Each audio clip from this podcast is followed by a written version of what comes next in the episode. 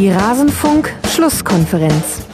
Wir haben äh, in dieser Woche unser Ziel noch mal ein bisschen äh, korrigiert. Ich glaube, genau das habe ich äh, entsprechend heute von der Mannschaft dann auch auf dem Platz gesehen. Diese Mentalität, dieser unbändige Willen, auch wenn es mal gegen dich läuft, nicht aufzuhören, dran zu bleiben. Ich glaube schon, dass die Kabine da eine ganz große Rolle spielt. Alles zum letzten Bundesligaspieltag. Beim ersten FC Union, da müssen die Ziele neu justiert werden. Der Klassenerhalt, der kann und darf es nicht mehr sein. Bei jetzt 44 Punkten nach diesem 29. Spieltag der Männerbundesliga. Was es dann genau ist und wie die Situation bei Union einzuschätzen ist nach diesem 4 zu 1 im Stadtderby gegen Hertha BSC, das werden wir heute unter anderem in Rasenfunk Schlusskonferenz Nummer 355 besprechen. Mein Name ist Max Jakob Ost. Ich bin der Edgenetzer auf Twitter. Freue mich hier wieder zurück zu sein und ich freue mich auf eine Dreierrunde heute. Zum einen ist mit dabei Patricia Seiwert von Fußball 2000 vom Eintracht Frankfurt Podcast, die Ed Patricia auf Twitter. Hallo Patricia. Hallo, ich freue mich hier zu sein. Ich freue mich auch, dass du da bist. Wir können später auch noch ein bisschen über Barca sprechen, oder? Ist das okay? Ja, sehr gerne. Habe ich mir irgendwie gedacht, dass du damit kein Problem hast, wenn wir den Eintracht-Teil dann noch ein bisschen aufbohren. Und dann begrüße ich an einem gemeinsamen Mikro Jakob und Johnny vom Union Podcast Taktik und Suff. Ich hoffe heute ein bisschen mehr Taktik als Suff. So heißen sie auch auf Twitter, at Taktik und Suff. Hallo Jakob. Hallo. Und hallo Johnny. Hi. Ihr seid Team. okay, sehr gut. Ihr zieht es durch. Ich will gar nicht wissen, was ihr trinkt. Ich bleibe beim Kaffee. Der Rasenfunk ist dann natürlich ganz nüchtern unterwegs. Wir werden heute über Union sprechen. Ich vermute mal, nach diesem Stadtderby habt ihr damit das geringste Problem. Ja, kann man absolut so sagen. Für uns war es, glaube ich, ein ganz gutes Wochenende. Kann man so zusammenfassen schon mal. Mhm. Kleiner Spoiler. Gut. Wir besprechen aber natürlich auch alle anderen Vereine und Partien. Bevor wir damit loslegen, bedanke ich mich noch aber bei einer Reihe von Menschen. Zum einen bei Kristall Rainer, bei Jan Christopher, Philipp Schneider, Jan, Eiken, Martin, Evan, Nils, Claudio, Toni, Rudi-Völler und Norbert Bröckmann. Sie alle sind Rasenfunk-Supporter und Supporterinnen. Sie unterstützen den Rasenfunk finanziell. Wir sind Werbe, Paywall und Sponsoren frei. Eure Unterstützung kommt nicht nur uns zugute, sondern auch allen Gästen die ein kleines Honorar bekommen.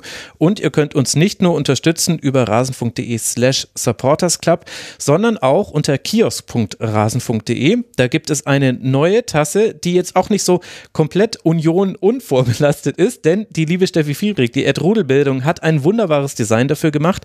Es ist aber keine Union-Tasse, sie ist für alle Fußballfans gedacht. Unter kiosk.rasenfunk.de könnt ihr sie bestellen und da gibt es jetzt bald endlich auch wieder Sticker. Es hat alles eine Weile gedauert, bis wir die nachliefern konnten. Und eine letzte Ankündigung noch, bevor wir loslegen. Diese Woche gibt es keinen Kurzpass. Das klappt leider nicht. Dafür geht es in der nächsten Woche weiter. Wieder am Montag wegen der späten Sonntagsspiele haben wir ja nächste Woche schon wieder. Und dann werde ich gucken, dass in der nächsten Woche hoffentlich es mit den Kurzpässen weitergeht. In dieser Woche war uns das allen nicht vergönnt.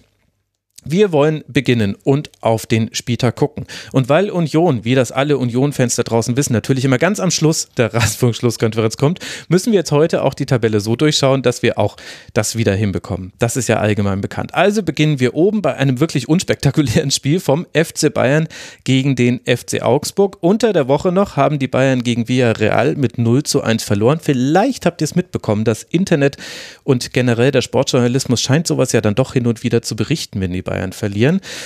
So weit ist es jetzt gegen Augsburg nicht gekommen, aber es war vielleicht nicht das überzeugendste Spiel der Münchner. Ein Elfmeter ist es am Ende, der den Unterschied macht zwischen den beiden. Lewandowski verwandelt nach einem Handspiel von Oxford an der 82. Minute. Augsburg kann aus keiner seiner Chancen etwas Zählbares herausspielen und deshalb ist das dann auch der Endstand, obwohl sich Bayern sehr schwer getan hat. Patricia, was glaubst du, sind die Erkenntnisse, die man von diesem Spiel mitnehmen kann, das ja wahrscheinlich schon übermorgen komplett vergessen sein wird von allen? Ja, ich glaube es auch. Ähm, ja, also ich, ich war überrascht. Ich habe, um ehrlich zu sein, schon längere Zeit kein Bayern-Spiel mehr geschaut. Und ähm, das wirkte dann doch sehr, sehr harmlos. Also Bayern war ja irgendwie überhaupt nicht im Spiel, offensiv auch kaum stattgefunden. Vor allen Dingen technische Fehler viele, das ist man ja gar nicht gewohnt bei dieser Truppe, ähm, auch Probleme, sich hinten raus zu kombinieren und ähm, hat da irgendwie überhaupt kein, ja, wie soll ich sagen, keine Struktur gefunden. Und ähm, aber der FC Augsburg hat es auch gut gemacht, finde ich. Also vor allem im Mittelfeld und in der Defensive, die haben ähm, ja den Bayern auch kaum Raum gelassen und vor allem Dorsch hat mir sehr sehr gut gefallen. Der ist ja, glaube ich, beim FC Augsburg generell sehr oft hervorzuheben. Ähm, sehr zweikampfstark, hat das äh, Mittelfeld kontrolliert und generell eine sehr starke Leistung ähm, gebracht, bis dann halt ähm, ja, ich rede halt vor allem von der ersten Halbzeit. Ich fand mit den mhm. Wechseln, ähm, Bayern hat ja dann später vor allen Dingen Musiala und Coman, aber auch Davis eingewechselt. Und ich fand, ab dann ging's wieder. Also hast du gemerkt, da war mehr Flow im Spiel und irgendwie auch, ja, mehr, mehr Angriffe vom FC Bayern, die auch mal funktioniert haben und die man ernst nehmen konnte, so doof das jetzt klingt, weil ähm, vorher war das nichts. Und ich habe das Gefühl, die, die komplette Leistungsträgerriege beim FC Bayern hängt da so ein bisschen durch aktuell. Also Müller angesprochen, aber auch Kimmich, der finde ich ein schwaches Spiel gemacht hat und Lewandowski ist aber auch nicht in der Form, in der, in der man ihn kennt und ich glaube, das addiert sich dann zu so einer Leistung zusammen. Jakob, wie haben dir die Bayern und auch die Augsburger in dieser Partie gefallen?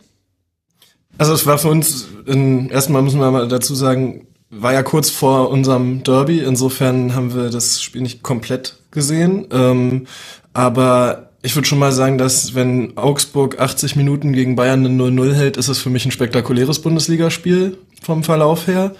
Ähm, und die haben sich jetzt ja auch das zweite Mal in Folge sehr gut gegen Bayern angestellt. Schon in der Hinrunde haben die ja gegen Bayern sogar gewonnen zu Hause. Ähm, insofern haben die da schon anscheinend taktisch ein gutes Konzept gefunden, um sich gegen Bayern zumindest defensiv gut wehren zu können. Ähm, grundsätzlich ist Bayern halt einfach immer gefährlich und ähm, da, aber man merkt schon, dass da viele Automatismen einfach gerade nicht fehlen, weil halt einfach auch viele Spieler lange verletzt oder immer wieder zwischendurch verletzt waren, aus mhm. meiner Sicht. Donny, willst du noch was ergänzen?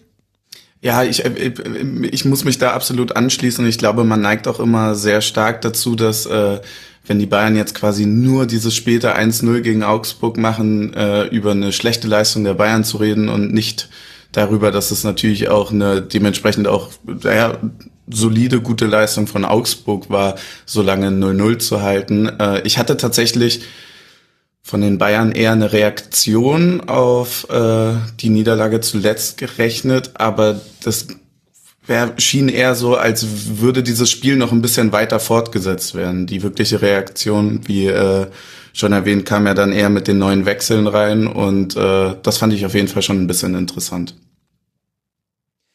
Ja, und gleichzeitig sah Augsburg auch in der guten Phase. Das darf man auch nicht so komplett vergessen. Also haben äh, gegen Wolfsburg dieses 3 zu 0 geholt, haben unter der Woche dann 2 zu 1 gegen Mainz 05 gewonnen, sicherlich auch begünstigt durch einen ungerechtfertigten Elfmeter oder Strafstoß. Aber am Ende wurde eben diese Partie auch gewonnen. Und ich finde, das hat man schon gemerkt. Also Augsburg hat jetzt nichts besonders gemacht. Also da war jetzt kein taktischer Kniff dabei, waren 4-4-2 gegen den Ball. Aber die Einzelspieler haben einfach sehr gute Leistung gezeigt. Also Meier und Dorsch, äh, Dorsch hat der Patricia auch schon erwähnt, fand ich wirklich, äh, also vor allem Dorsch sehr gut. Der hatte auch so zwei, drei Last-Minute-Tacklings, die sehr wichtig waren.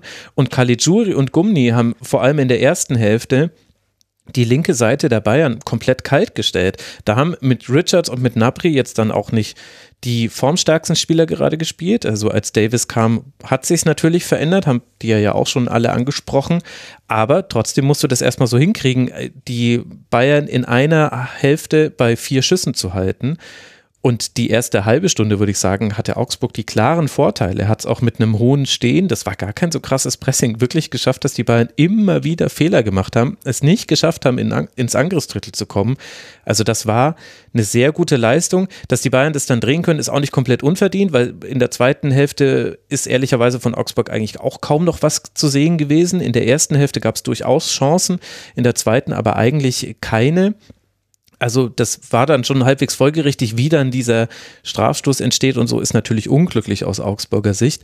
Aber so kann man auch das 1 zu 0 erklären. Das kam jetzt nicht komplett aus dem Nichts, aber schon interessant. Und 4-4-2, gut ausgeführt von formstarken Spielern. Ich fand auch Roveleo und Oxford haben das äh, sehr gut gemacht, gemeinsam in der Innenverteidigung. Das reicht halt gerade schon, um einen Angriff aus aus der Startelf bestehend Nabri, Müller, Sané und Lewandowski kalt zu stellen. Patricia, ich finde, das ist ein sehr gutes Unterstreichen deiner Formthese, die ich auch sehr bekräftigen würde. Die sind einfach viele Einzelspieler nicht gut in Form bei den Bayern.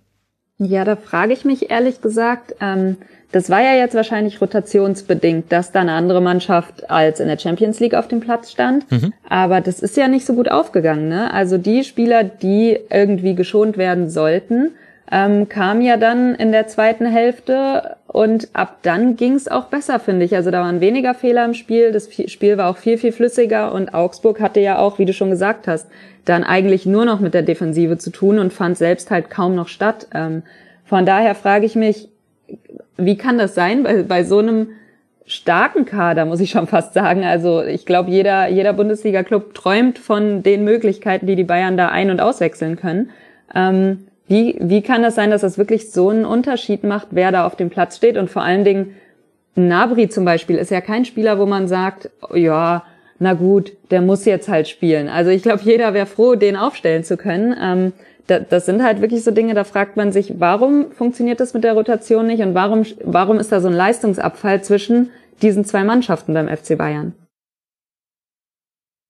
Naja, also ich würde mal da einhaken und sagen, das hat viel wahrscheinlich mit Automatismen zu tun, wer zusammen auf dem Platz steht. Also da könnte man jetzt wahrscheinlich irgendwie, wenn man ganz tief reingehen will, gucken, wer wie oft in welcher Konstellation zusammengespielt hat und wie das dann jetzt gerade leistungsmäßig harmoniert.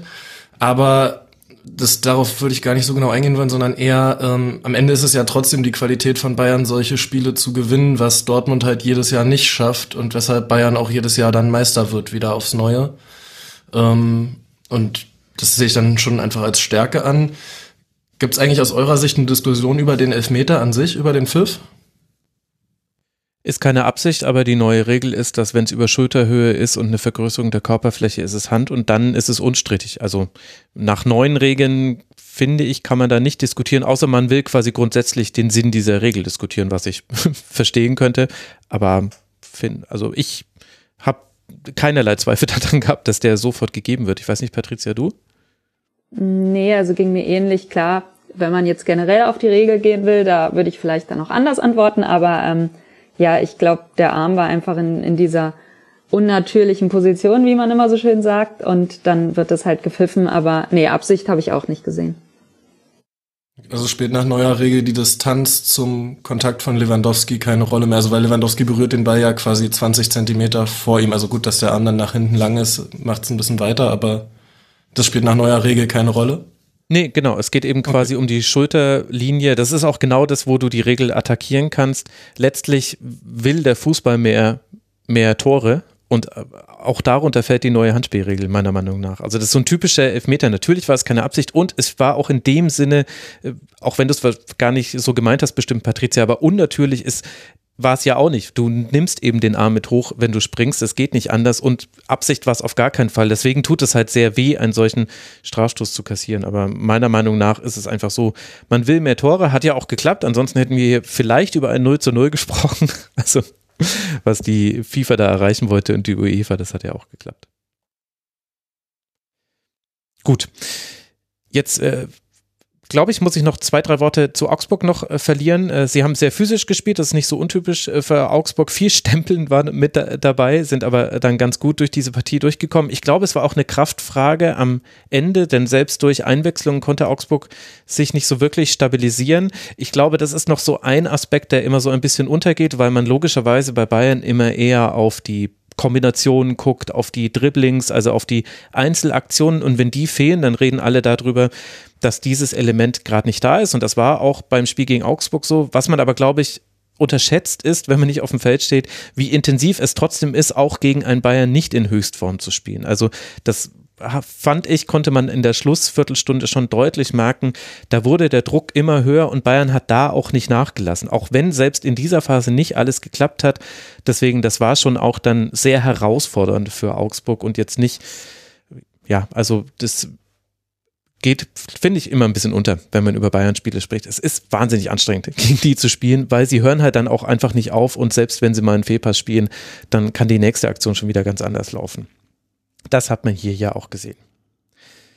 Gut, die Bayern bleiben damit neun Punkte vor Borussia Dortmund. Über deren Spiel wollen wir gleich als nächstes sprechen. Der FC Augsburg verharrt bei 32, beziehungsweise konnte er erstmal auf 32 klettern. Da war eben dieser Sieg gegen Augsburg sehr, sehr wichtig, denn jetzt hat man sechs Punkte Vorsprung auf den Relegationsplatz. Es gibt eine kleine Lücke zwischen Augsburg und den Teams Stuttgart, Bielefeld und Hertha, über die wir allesamt noch später sprechen werden. Das ist, denke ich, die gute Nachricht für die Augsburger. Die Bayern spielen jetzt dann zu Hause gegen Villarreal Real und dann auswärts bei Arminia Bielefeld, bevor man dann zu Hause gegen den BVB eventuell die Meisterschaft klar machen kann. Der FC Augsburg wird jetzt dann zu Hause gegen Hertha BSC spielen, bevor man dann in Bochum antritt. Das ist sicherlich das wesentlich spannendere Spiel für Augsburg. Und da sind diese sechs Punkte Vorsprung, die man auf den nächsten Gegner Hertha hat, die sind wirklich ein dickes, dickes Brett aus Sicht von beiden Teams. Dann lasst aber auch über den VfB Stuttgart sprechen, der gerade schon mit erwähnt wurde. Der hat am Freitagabend den Spieltag eröffnet gegen Borussia Dortmund und leicht hatte es Dortmund gegen diesen VfB wirklich nicht. Gio Reyna muss schon nach zwei Minuten verletzt raus, Moderhut nach 33 und in der Halbzeit bleibt, bleibt Mats Hummes in der Kabine ehrlicherweise glaube ich, dem Klischee nach ist das eine der Partien, die Dortmund dann eben nicht gewinnt. Auch das, was ihr ja gerade schon so ein bisschen anklingen habt lassen. Umso mehr, glaube ich, darf man diesen 2 zu 0 Auswärtssieg nicht zu niedrig hängen. Julian Brandt trifft zweimal. Der VfB vergibt die Chancen, die er hat. Und so kann eben Dortmund, äh, Johnny, dieses Spiel gewinnen und eben irgendwie an Bayern dranbleiben, wobei es geht ja eher um die Champions League beim BVB und vielleicht auch ein bisschen ums Prinzip. So ein Spiel eben nicht zu verlieren, das war keine schlechte Leistung von Dortmund, oder? Nee, absolut nicht. Ähm, ich fand das Spiel tatsächlich ganz schön diffus. Also am Ende gab es diese zahlreichen Chancen für Stuttgart, wo sie ganz klar aufgezeigt haben, wo Dortmunds Schwächen sind. Dennoch hat sich irgendwie Dortmund ja auch trotz dieser drei ja doch wesentlichen Verletzungen ja irgendwie nicht unterkriegen lassen. Ähm, ich fand Brand natürlich durch die durch die Treffer dann natürlich sehr sehr stark. Er macht auch wenn ich auch wenn ich der Auffassung bin, dass man vielleicht irgendwie auch das 2-0 halten kann, ähm, fand ich das interessant, dass es dann doch dazu führt, dass sie dort die drei Punkte mitnehmen, die genau dafür dann auch äh, sehr, sehr wichtig sind im Endeffekt. Im Endeffekt musst du halt dort dann die drei Punkte mitnehmen, trotz vielleicht der Chancen für Stuttgart, trotz vielleicht dieser drei Verletzungen. Und am Ende ist es tatsächlich dann irgendwie auch das, was dann besonders zählt, äh, ja, im Kampf zumindestens um Platz zwei, würde ich mal sagen, für Dortmund. Patricia, wie hat dir der BVB gefallen? Ja, ich glaube, da wurde schon einiges angesprochen. Ich fand das letztendlich dann auch verdient, muss ich sagen, obwohl Stuttgart wirklich eine gute Partie gemacht hat. Ähm, letztendlich war der BVB aber auch spielstärker und ich habe auch das Gefühl, über weite Strecken wurde das Spiel auch kontrolliert vom BVB, bis auf, wie schon richtig angemerkt wurde, die, die Schlussphase. Also da ähm, hat Stuttgart ja nochmal wirklich alles rausgehauen. Das Problem ist, glaube ich, einfach, dass, dass der VfB den Torabschluss nicht nicht zu Ende bringt. Also es fällt halt kein Tor, du, du machst deine Chancen nicht und dann musst du dir das wahrscheinlich auch ankreiden lassen. Ähm, ja, und, und im Gegenzug dazu hat halt, hat halt der BVB eben die zwei Tore gemacht mit Brand. Ähm, wobei ich da auch so einen kleinen Abstrich machen muss, wobei ich bei Brand immer finde, der gefällt mir selten richtig gut und es war auch ähm, am, am Wochenende so. Also der hat auch viele ungenaue Pässe und unsaubere Ballannahmen immer mit dabei. Ich glaube, das kommt so im Paket bei ihm, aber dann eben auch die Momente, in denen er dann eben trifft und, und irgendwie auch ja nützlich für die Mannschaft ist. Deswegen, äh, da bin ich immer so ein bisschen hin und her gerissen, aber ja, alles in allem würde ich sogar sagen, das war ein verdienter Sieg, obwohl kein, ja, also es war jetzt nicht deutlich und klar, dass man sagt, der BVB hat jetzt äh, ja Stuttgart jetzt hergespielt. Das war auf gar keinen Fall der Fall. Ja, ich glaube, das kann man so deutlich sagen. Ich glaube, um kurz beim BVB zu bleiben, bevor wir noch ein bisschen über Stuttgart sprechen können, also neben dem, dass Ergebnisse wichtig sind, ist, glaube ich, noch eine gute Nachricht gewesen, dass man es in der Partie geschafft hat, obwohl es auswärts war, das Spiel wirklich über Phasen hinweg kalt zu stellen. Also Dortmund ist wirklich von Beginn an über so kleine Kombinationen, einfache Doppelpässe, Klatsch-Pass-Kombinationen, da kam dann gar nicht immer das Tief noch hinterher, sondern erstmal hat man sich so aus dem Pressing rausgespielt. Das hat wirklich sehr gut geklappt und ich fand das in der zweiten Hälfte auch richtig gut. Denn da ging es vor allem erstmal darum, dieses Spiel ja kalt zu stellen, Stuttgart gar nicht so sehr den, die Tür aufzumachen, dass dann das 2 zu 0 fällt und so wie es fällt, das spielt natürlich dem BVB sehr in die Karten. Aber diese Phasen der Kontrolle im eigenen Ballbesitz, aber durchaus auch gegen den Ball, die fand ich waren viel, viel deutlicher wieder sichtbar beim BVB als in vielen anderen Spielen in dieser Saison. Und das ja gegen einen VfB, der richtig gut in Form ist. Das fand ich war auch angesichts der ganzen Verletzungsproblematiken und Haaland sicherlich auch nicht bei 100 Prozent. Also man könnte jetzt über die, ich glaube, fünf Pflichtspiele reden, in denen er nicht mehr getroffen hat ich finde es aber schwierig, da die Verletzung, die er sich in der Nationalmannschaft zugezogen hat, so ein bisschen außen vor zu lassen. Gleichzeitig kann ich von außen aber auch nicht bewerten, wie sehr die tatsächlich noch hemmt.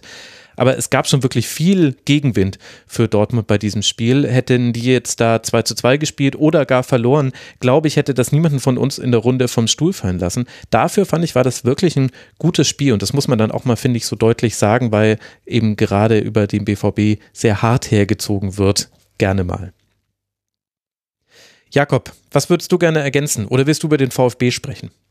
Ähm, ich glaube, wir hatten noch eine Ergänzung in dem Input zu der, zum Podcast, ähm, dass Holland wohl mit Schmerzmitteln spielt. Zumindest hatte ich das gelesen. Mhm. Das hat Marco Rose ähm, gesagt nach dem Spiel, ja. Genau. Ähm, da ähm, muss man sagen, ob das in der jetzigen sportlichen Situation noch sinnvoll ist, weiß ich nicht, weil, also zumindest jetzt ab der nächsten Woche wäre es ja eigentlich, glaube ich, egal, weil jetzt sind sie safe Tabellenzweiter. Ähm, würde ich aber einfach zu sagen, dass das wahrscheinlich auch mit einer Entscheidung vom Spieler ist. Und so wie man Holland äh, öffentlich wahrnimmt, ähm, glaube ich, dass der einfach da sehr offensiv ist und sagt, er möchte unbedingt spielen und dann ist es, glaube ich, schwer, einen Spieler auszubremsen. Also würde ich da nicht irgendwie mit ins da groß Kritik dran üben. Wenn ein Spieler sagt, er ist fit und das funktioniert so, klar muss man mal auch einen Spieler bremsen. Ähm, und Holland hatte jetzt auch schon relativ viele Verletzungen, aber am Ende, wenn der Spieler sagt, er möchte das, dann ähm, mhm. warum sollte der Trainer dann sagen, auf keinen Fall? Ich fand auch ehrlich gesagt bemerkenswerter an dieser Aussage, dass Marco Rose gesagt hat, er sei ein Spieler, der sonst eigentlich gar nichts zu sich nehmen würde. Das ist, glaube ich, eher die Ausnahme im Leistungssport. Wenn man sich Schmerzmittelmissbrauch anguckt, ist es ja nicht schlimm, mal ein Schmerzmittel zu nehmen. Problem ist ja quasi die dauerhafte und permanente Anwendung. Dann kann es zu schlimmen Folgeverletzungen zu kommen. Da haben wir ja auch mal ein Tribünengespräch zu gemacht hier im Rasenfunk. Das fand ich eher interessant, dass äh, Marco Rose gesagt hat, also normalerweise äh, ist er jetzt kein Spieler, der da so viel einschmeißt, aber heute hat er mal eine Tablette genommen. Und das Okay kam ja sehr wahrscheinlich auch und, oder doch sehr sicher von der medizinischen Abteilung. Da müssen wir dann schon auch drauf vertrauen können. Was lässt sich denn zum VfB sagen? Ich weiß nicht, Jakob, ob du da gleich weitermachen willst, wenn du magst die stehen ja von der Tabellenkonstellation her, äh, sind die seltsamerweise so ein bisschen als Gewinner aus diesem Spieltag rausgegangen. Das hätte man sich nicht gedacht am Freitagabend, aber dadurch, dass Bielefeld und Hertha noch deutlicher verloren haben, hat sich an der Punktekonstellation nichts getan und die Tordifferenz sogar noch zum Besseren für den VfB gewandt muss man jetzt nicht direkt einen Bezug zum Spiel herstellen, aber schlecht war es ja auch nicht, was Stuttgart gezeigt hat in der Partie, oder? Ähm, ja, würde ich zustimmen. Bei Stuttgart äh, sieht man aus meiner Sicht halt diese Saison sehr stark, wie schwierig es ist, wenn man zu sehr von einzelnen Spielern im Kader abhängig ist. Also die haben ja letzte Saison sehr, sehr stark performt, äh, in Abhängigkeit halt aber auch stark von Sosa, Kalajdzic und Silas. Und ähm, ja, dann hatte Silas ja Ende der letzten Saison sich das Kreuzband gerissen, meines Erachtens. Also, also auf jeden Fall eine sehr lange Verletzung. Ich weiß nicht, ob es mhm. Kreuzband mhm. oder was anderes am Fuß war.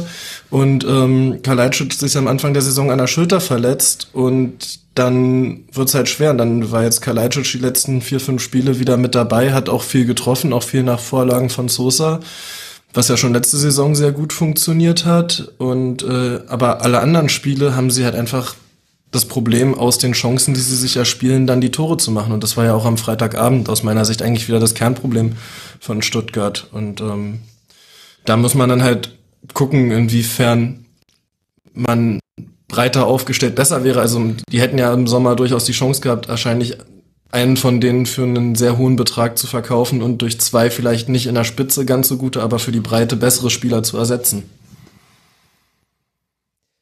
Patricia, warum muss ich nur bei einer Mannschaft, die keinen richtigen Stürmer hat, warum, ich weiß gar nicht, warum du mir da jetzt gerade in, in den Sinn gekommen bist. Ich fand, das hat man auch wieder gesehen, dass Kalajdzic gefehlt hat. Also Mamouche und Tomasch, die haben schon auch gute Einzelaktionen, aber jetzt in dem Spiel gegen den BVB gab es jeweils Situationen, wo beide von denen viel zu früh einfach den Abschluss suchen, wo du dir denkst, nein, euer Angriff war doch noch gar nicht fertig. Habt ihr das nicht mitbekommen, dass ihr ausnahmsweise mal Mitspieler mit dabei habt, die ihr anspielen könntet im Strafraum? Ich glaube, dass das ein Problem ist, ist jetzt nicht neu für die Stuttgarter, war aber auch gegen den BVB zu sehen. Ja, man spricht aus Erfahrung als Frankfurter, aber dazu dann vielleicht später. Nee, ähm, Tomasch fand ich auch, dass da, da häufig so ein schlechter erster Ballkontakt dabei war. Das kam noch dazu, dass ihm der Ball so ein bisschen verspringt und dass dann eben so dieser zusätzliche Schritt zum Ball noch war, der dann ja die, die Situation so ein bisschen entschärft hat. Ähm, was, was mir auch beim VfB nicht gefallen hat, wo wir jetzt ein, eigentlich viel, viel Lob ausgesprochen haben, auch richtigerweise, ich fand immer noch, es war eine starke Partie, war ähm, einfach, dass das oft nicht schnell genug nach vorne ging. Also ich fand, die Entscheidungsfindung mhm. war im Umschaltspiel dann irgendwie zu langsam. Es wirkte irgendwie so, als wäre das, ich weiß nicht, ob die zu verkopft sind oder dann irgendwie nochmal zu verschnörkelt, aber ähm, ja, das, das hätte einfach schneller und direkter nach vorne gehen müssen, ähm, glaube ich. Äh, so hat man sich irgendwie auch noch mal so ein bisschen dem beraubt, was man eigentlich ja ausspielen kann mit dem Tempo, die, das sie ja auch in, im, im Team haben. Und ähm, dazu dann halt immer noch Aufbaufehler in der, in der Abwehr. Also ich fand vor allem Avropanos und Ito haben da immer mal wieder dem BVB so ein bisschen ja auch den, den Ball vorgelegt, so dass man halt in unnötige, gefährliche Situationen gekommen ist. Aber ich glaube, das ist auch alles zusätzlich zu der Chancenverwertung natürlich, was man ihnen jetzt ankreiden kann. Ähm, und natürlich vor dem, vor dem Hintergrund, dass eben, wie auch schon angesprochen ist, wurde, ähm, wichtige Spieler gefehlt haben. Und ähm, ja, da, da kommt dann eben sowas bei raus. Aber ich finde, insgesamt war das eine starke Leistung. Was ich auch noch verwunderlich fand, ähm, war, dass in der, vor allem in der ersten Halbzeit beide Mannschaften ähm, ja eher so Mittelfeldpressing gespielt haben. Also keine von beiden ist wirklich früh draufgegangen und ähm, beide Trainer haben auch irgendwie zwischenzeitlich ihre Mannschaft so ein bisschen vorgeschickt und gesagt, hey Jungs, geht da mal ein bisschen drauf. Also das fand ich erstaunlich, dass da wirklich beide so ein bisschen verhalten agiert haben, ähm, was ich jetzt auch bei beiden Mannschaften nicht unbedingt erwartet hätte. Ja, das fand ich auch interessant. Und ich glaube, wo du Mavropanos angesprochen hast äh, und Ito mit einigen kleineren Fehlern im Aufbau, dazu gehört vielleicht dann auch eine Phase im Spiel, die einfach nicht zugunsten des VfB gelaufen ist. Es gibt die Riesenchance für Sosa, die Kobel richtig stark pariert. Vielleicht auch der Unterschied zwischen Kobel und Müller, das, was quasi Dortmund von Stuttgart getrennt hat. Der eine sieht beim 0 zu 2 nicht ganz so gut aus, der andere verhindert mit dieser Parade unter anderem den Anschlusstreffer. Und direkt danach hat Mavropanos bei der anschließenden Ecke einen relativ freien Kopfball, den er eben knapp vorbeisetzt. Also das sind dann so Dinge, die lassen sich mit Taktik oder Form oder anders nicht erklären. Da geht der Ball halt rein oder nicht. Er ist in dem Fall nicht reingegangen, deswegen gab es nicht, so wie man es zuletzt schon öfter gesehen hat, in Stuttgart nochmal eine Aufholjagd und die Möglichkeit, vielleicht sogar das Spiel noch auszugleichen oder zu drehen. Ich glaube, das darf man auch nicht komplett vergessen bei der Partie. Jakob, Johnny, habt ihr noch was zu ergänzen zu diesem Spiel? Ähm, wir, uns ist noch so ein bisschen das Thema Schwierigkeit im Umgang mit Kopfverletzungen aufgefallen, weil im Vorgang zum 1-0 ja Mavropanos mit dem Kopf an die mhm. Schulter von Karasor knallt und der Ball ja eigentlich schon relativ weit nach außen gespielt wird. Und wenn man jetzt sagen würde, bei Kopfverletzungen oder Kopftreffern direkt unterbrechen, es durchaus die regeltechnische Chance gegeben hätte, den Angriff beim, der zum 1 zu 0 führt, zu unterbrechen wegen eines Kopftreffers im Vorfeld. Ja, guter Punkt. Und ich liebe es, wie ihr von wir sprecht. Das ist ja, das finde ich ganz hervorragend. Aber gut, Unioner können offenbar nur als Einheit funktionieren.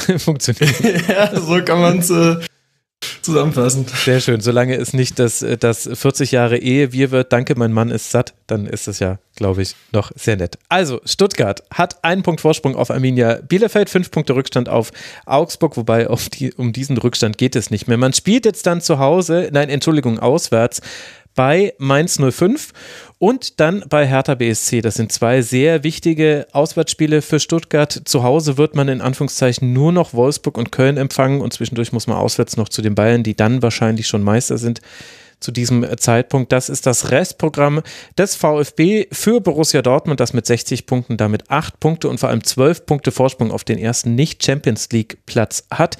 Für diesen BVB geht es weiter zu Hause gegen Wolfsburg, bevor man dann eben das Auswärtsspiel bei den Bayern spielen wird.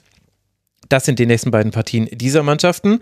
Und die nächste Partie, über die wir sprechen wollen, die fand in Bochum statt am Sonntagnachmittag. Wir wollen über Leverkusen sprechen. Und wie die größte Chance dieses Spiels zu keinem Treffer führte, war vielleicht symptomatisch für die komplette Partie zwischen diesen beiden Teams. Musa Diaby rutscht bei einem Strafstoß aus, Strafstoß aus und schießt sich selbst an. Er trifft zwar ins Tor, aber der Treffer zählt nicht. Das wissen wir spätestens nach Florian Kainz im DFB-Pokal gegen den Hamburger SV. Wegen eines Doppelkontakts gibt es stattdessen einen indirekten Freistoß für die Bochumer und das Tor zählt eben nicht. Und arg viel mehr gibt es dann von diesem Spiel auch nicht zu berichten. Höchstens noch aus Bochumer Sicht die sehr umjubelte Rückkehr von Simon Zoller und aus Leverkusener Sicht ist vielleicht noch anzuführen, dass Jonathan Tah sich verletzt hat, was sicherlich auch nicht geholfen hat, um in diesem Spiel gut zu performen. Jakob, du darfst mal damit anfangen. Es ist ein bisschen undankbar, immer über 0 zu 0 Spiele zu sprechen. Ich würde dir mal den Steiper spielen und sagen, merkt man vielleicht gerade bei solchen Partien, wie sehr Florian Wirtz bei Leverkusen fehlt?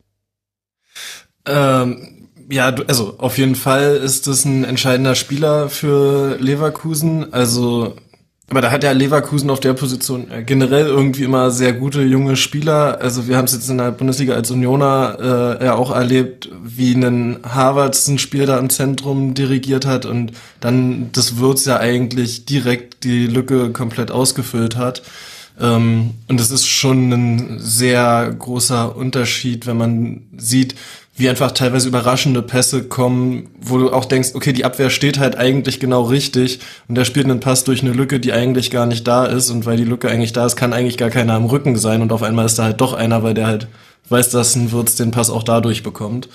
Und ähm, das eröffnet natürlich sehr, sehr viele Möglichkeiten einfach einfach auch so, so Sachen wie Statistiken einfach auszuspielen, so Expected Goals, ähm, wird dann halt schwierig, wenn die Qualität der Positionen einfach nicht statistisch zu bemessen ist, weil der Spieler, der dort ist, einfach eine überdurchschnittliche Qualität hat. Und das ist einfach ein Spieler wie Wirtz, dass er das dann hat. Ähm, für mich ist interessant so ein bisschen, dass dieses Wegrutschen beim Elfmeter jetzt auch das zweite Mal in dieser Saison auf den Tisch kommt. So, also, das hätte ich als Regel, okay, es ergibt Sinn, dass es diese Regel gibt, aber sie wäre mir nicht bewusst gewesen, wenn wir nicht schon bei dem Elfmeterschießen mit Köln drüber geredet hätten. Und auch da war es ja so, dass es erst durch die Reklamation des Torwarts eigentlich dazu kam, dass, äh, oder zumindest hat erst der Torhüter reklamiert, bevor der Schiedsrichter irgendwie das zurückgepfiffen hat. Ähm, wo ich mir, wo ich, eigentlich auch, wäre auch interessant gewesen, wie, wär, wie es denn gelaufen wäre, wenn der Torhüter von Hamburg war es, ne, hm. das gar nicht reklamiert hätte, ob das ja. auch so zurückgenommen worden wäre. Also ja klar, ist müßig drüber zu diskutieren, aber es wäre spannend, wie präsent diese Regel im Kopf aller ist. Ja, ich hoffe einfach, dass, dass äh, Leistungssportler dann doch wissen, wobei, ja, ich weiß nicht, ob ich da vielleicht ein bisschen blauäugig bin. Patricia, wie hat dir dieses 0 zu 0 gefallen? Kannst du erklären, warum es aus Sicht der Leverkusener nur ein 0 zu 0 wurde?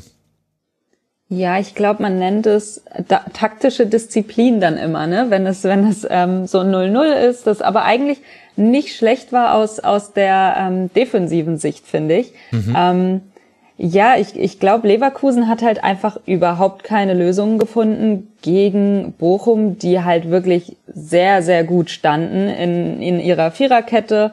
Ähm, ich fand auch, dass das vor allem Dingen bewundernswert ist, wenn man bedenkt, dass sie es wirklich über 90 Minuten konzentriert durchgezogen haben. Also ich kann dir kaum einen Fehler von Bochum nennen. Ähm, auf der anderen Seite übrigens auch. Also ich finde, Leverkusen stand trotz des Ausfalls von Tar gut in der Abwehr, hat aber halt wirklich offensiv überhaupt keine Lösungen gefunden. Also das war es gab kaum Torchancen, sehr, sehr ungewöhnlich für Leverkusener, die eigentlich spielstark sind, auch ohne Wirtz, würde ich mal jetzt so frech behaupten. Ähm, da gab es richtig viele ungenaue Pässe, was ich auch nicht so von ihnen kenne, was aber sicherlich auch daher rührt, dass Bochum halt wirklich so ein starkes Spiel gemacht hat und halt ähm, da wirklich alles unterbunden hat, was man unterbinden kann. Und ich glaube, dann verzweifelst du so ein bisschen als gegnerische Mannschaft, wenn du merkst, du kommst einfach, egal was du versuchst, nicht dagegen an. Ähm, ja, und ich glaube, damit war es dann auch schon fast gegessen. Also ich fand es vor allen Dingen sehr, sehr beeindruckend, wie Bochum stand und aber auch, dass sich die Mannschaften so ein bisschen neutralisiert haben, finde ich. Also die hatten ja eine ähnliche Ausrichtung, so im 4-2-3-1 und ich hatte das Gefühl, der Gegner weiß, was der andere so ja für eine Idee hat, wie, wie er das Spiel angehen möchte und ähm, dann haben beide auch auf, auf Manndeckung gesetzt und dann war das eben ja, letztendlich wahrscheinlich auch mit einem 0-0 so in Ordnung, weil ich finde, von Bochum äh, wiederum kam auch in der Offensive dann nicht viel. Also da ging ja eigentlich 90 Prozent über lange Bälle auf ähm, Polter, der so ein bisschen der Zielspieler war und ähm, das war es dann aber auch. Ich finde, das hatte Leverkusen auch gut im Griff. Also ich glaube, die wussten, dass das kommt und haben das auch ganz gut verteidigen können.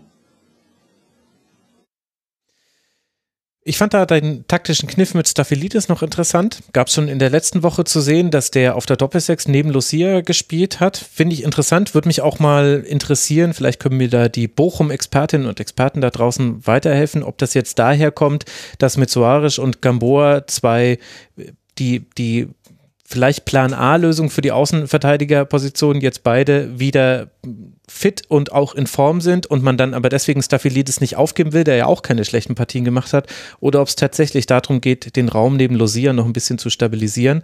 Hat sehr, sehr gut funktioniert. Auch schon in der letzten Woche war das nicht schlecht. Äh, Rex Bitschei hat noch äh, mitgeholfen, da das Zentrum dicht zu machen. Damit gab es äh, Platz auf den Flügeln, aber damit ist Leverkusen nicht zurechtgekommen, auch nicht als Bakker dann eingewechselt wurde für Tar. Das war noch so ein Gedanke, den ich hatte, als dann äh, Bakker kam und quasi äh, erzwungenermaßen äh, zeigen konnte, was er auf dem Flügel machen kann, dass das vielleicht sogar Leverkusen helfen könnte, weil man es eben vorher eigentlich nicht so wirklich geschafft hat, auf den Flügeln irgendeine Gefahr heraufzubeschwören. Aber hat sich dann eigentlich auch kaum verändert und liegt an sehr guten Abwehrleistungen. Johnny, welchen Eindruck macht auf dich der VfL Bochum? Das ist ja die interessantere Geschichte von beiden. Also, dass Leverkusen aktuell ein bisschen Probleme hat, das durften wir jetzt schon sehen. Und das war jetzt auch nicht dramatisch, denn wenn dieser Strafstoß nicht so ausgeht, dann gewinnt man dieses Spiel vielleicht. Und es gab noch so zwei, drei andere Chancen, die man hatte. Bochum ist natürlich dann eigentlich das, woran man sich zwar schon gewöhnt hat, jetzt mit 36 Punkten nach 29 Spielen, aber eigentlich ist das ja das Unerwartbare in dieser bisherigen Saison. Wie hat dir denn der VfL gefallen? Ähm, ich würde einfach mal ganz plump erstmal sagen, gut eigentlich. Also sie spielen eine gute Saison und ich bin da natürlich ein bisschen vorbelastet als Unioner, weil ja diese erste erste Bundesliga-Saison wieder für für Bochum mich auch so ein bisschen äh, an die von uns erinnert, weil sie sich ja doch äh, relativ gut äh, da unten raushalten. Jetzt mit dem Punkt auch haben sie zehn Punkte Abstand auf Bielefeld. Ähm, da ist jetzt in den verbleibenden fünf Spielen, äh, kann man das da noch alles äh, ganz schön festigen und sichern. Ähm, mich überrascht es aber nicht so wirklich. Ich glaube, dass sie ein sehr gefestigtes Spiel haben. Ich glaube, dass sie sehr souverän auch ihre Punkte geholt haben. Ähm, ich fand aber tatsächlich bei dem Spiel hatte ich kam ich nicht mehr davon weg, dass ich die ganze Zeit die Parallele zu dem Duell von äh, Bayern, und, Bayern und Augsburg gezogen habe weil sich das ja auch so ein bisschen neutralisiert hatte. Auch da hatte Augsburg dann nicht so die großen Offensivaktionen am Ende. Da gab es eher so diesen Beginn. Auch Bochum hat äh, so richtig viel über Polter dann im Zentrum auch nicht mehr machen können. Ähm, nur dass dann halt am Ende die Bayern den Elfmeter verwandeln und äh, Leverkusen durch diesen kuriosen Doppeltreffer halt nicht. Ähm, um Bochum abzuschließen, ich glaube, ähm, die spielen das ganz schön souverän jetzt auch zu Ende. Ich äh, ordne die jetzt schon seit ein paar Spieltagen dort schon in diesem Mittelfeld ein und ich glaube, daran wird sich auch nicht mehr ganz so viel ändern. Dafür finde ich dieses ganze System zu gefestigt. Ja, ich glaube, gefestigt ist tatsächlich das äh, Stichwort. Man hat ganz, ganz wenige Tempoaktionen nur zugelassen von Leverkusen und das ist natürlich deren Stärke. Man hat es auch ganz gut geschafft, Schick aus dem Spiel zu nehmen. Nicht komplett, aber Schick kam wenig in Abschlusssituationen, war auf derjenige, der nochmal auf Paulinho zum Beispiel gepasst hat, bei dem man ehrlicherweise vielleicht jetzt auch sieht, warum er trotz all der Vorschusslorbeeren und einzelner guter Spiele eben sich nie dauerhaft durchgesetzt hat bei Leverkusen. Hatte natürlich auch mit seiner Verletzung zu tun. Für mich war so ein bisschen das Schlüsselduell des ganzen Spiels äh, Kosunu gegen Soares, zumindest in der zweiten Hälfte. Da hat Soares ein paar gute Aktionen gehabt. Da war auch so die beste Bochumer Phase mit zu beobachten. Aber dass das Spiel dann 0 zu 0 ausgeht, sicherlich jetzt auch nicht komplett überraschend.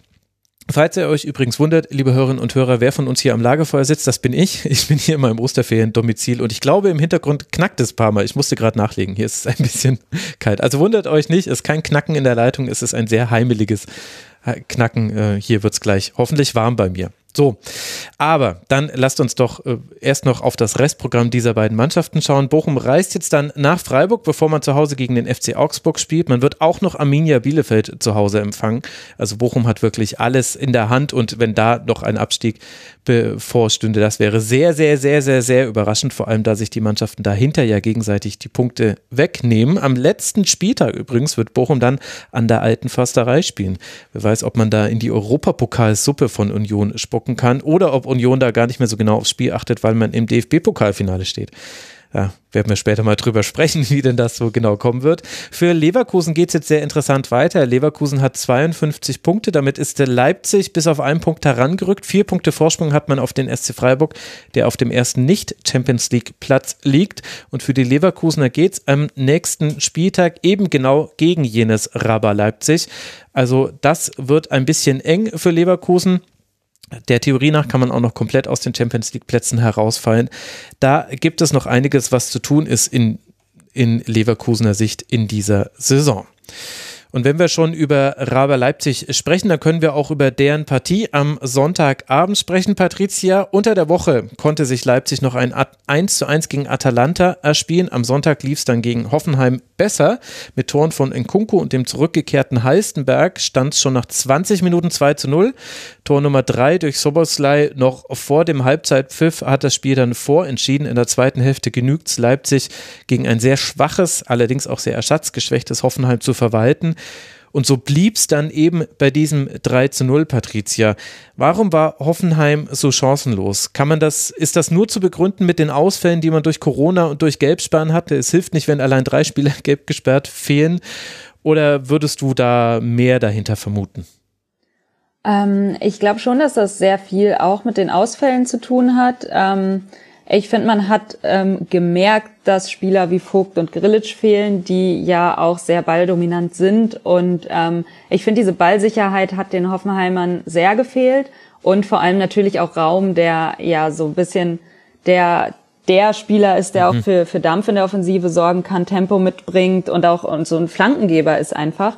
Ich finde, sowas hat bei Hoffenheim komplett gefehlt. Man muss aber auch sagen, dass, dass Leipzig ähm, auch defensiv wieder sehr geordnet stand. Also Hoffenheim hat spielerisch überhaupt keine Wege gefunden und ist dann auch so ein bisschen auf lange Bälle ausgewichen. Ähm, die, ja, die haben sich zurückdrängen. Also wenn es spielerisch mal versucht wurde, dann, dann hat Leipzig sie immer wieder zurückgedrängt in die eigene Hälfte.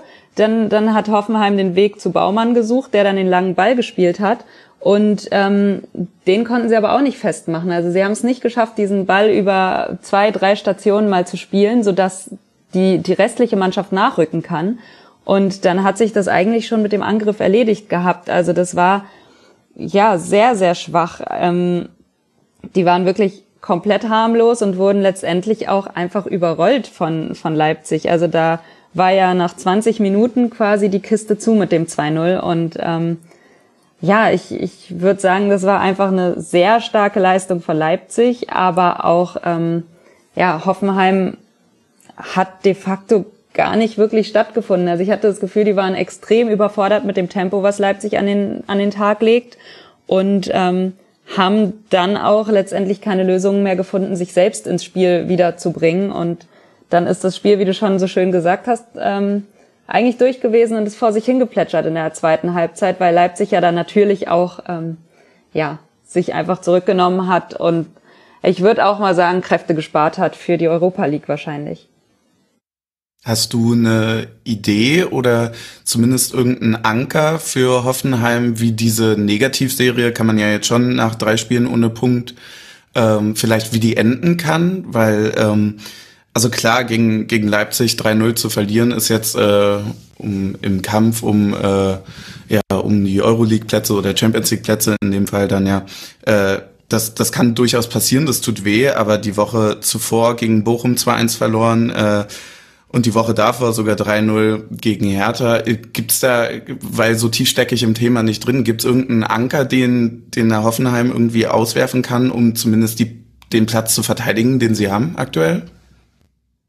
Das wüsste ich tatsächlich auch gern, weil Hoffenheim mir schon die ganze Saison so ein Rätsel ist. Also immer, wenn mich jemand auf Hoffenheim anspricht, kann ich dir gar nicht sagen, ist das ein gutes Team?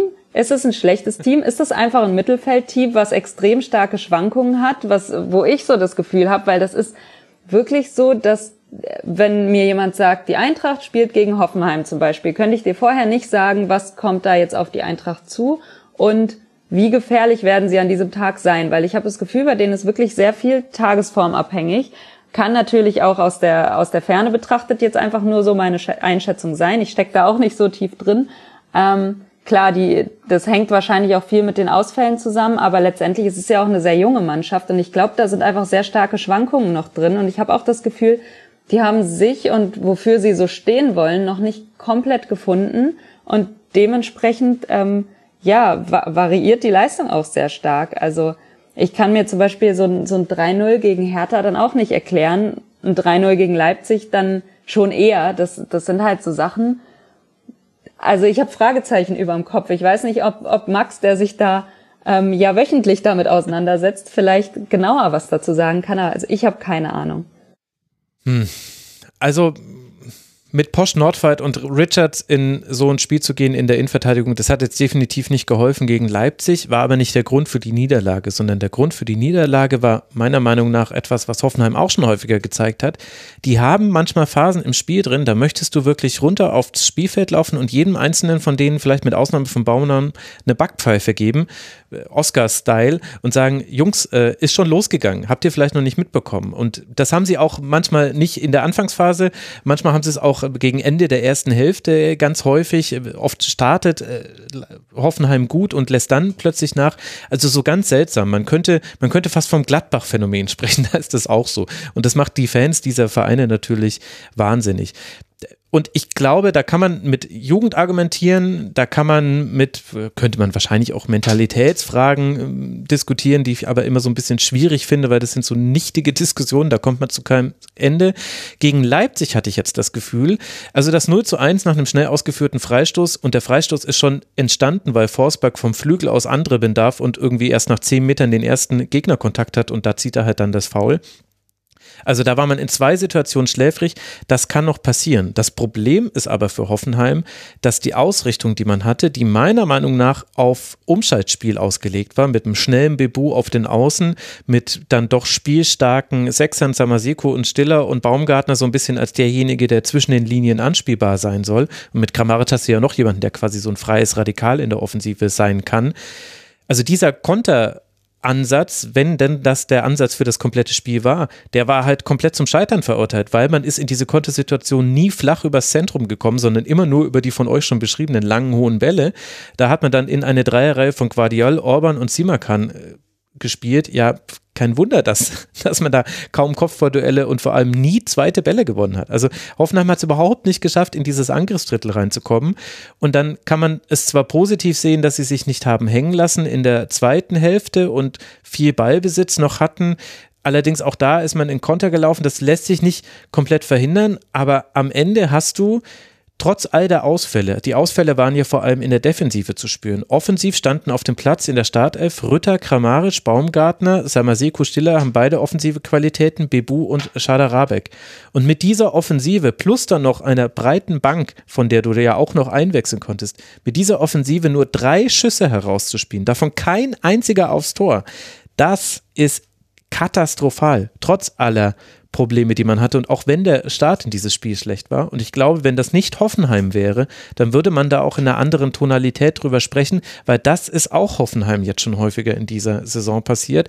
Wenn, ich habe das Gefühl, wenn der Plan A nicht funktioniert, dann schafft man es nur durch Einwechsel noch Spiele zu drehen. Das hat ja Hoffenheim auch häufiger geschafft als jede andere Mannschaft in der Liga, nach Rückstand noch zu gewinnen. Und das hat meiner Meinung nach mit den unterschiedlichen Spielertypen zu tun, die man bringen kann. Du kannst dann eben mal einen Bebu bringen, du kannst einen äh, Baumgartner bringen, du, du hast eben verschiedene Optionen auf der Bank, um auch jenseits von Taktik nochmal was zu verändern.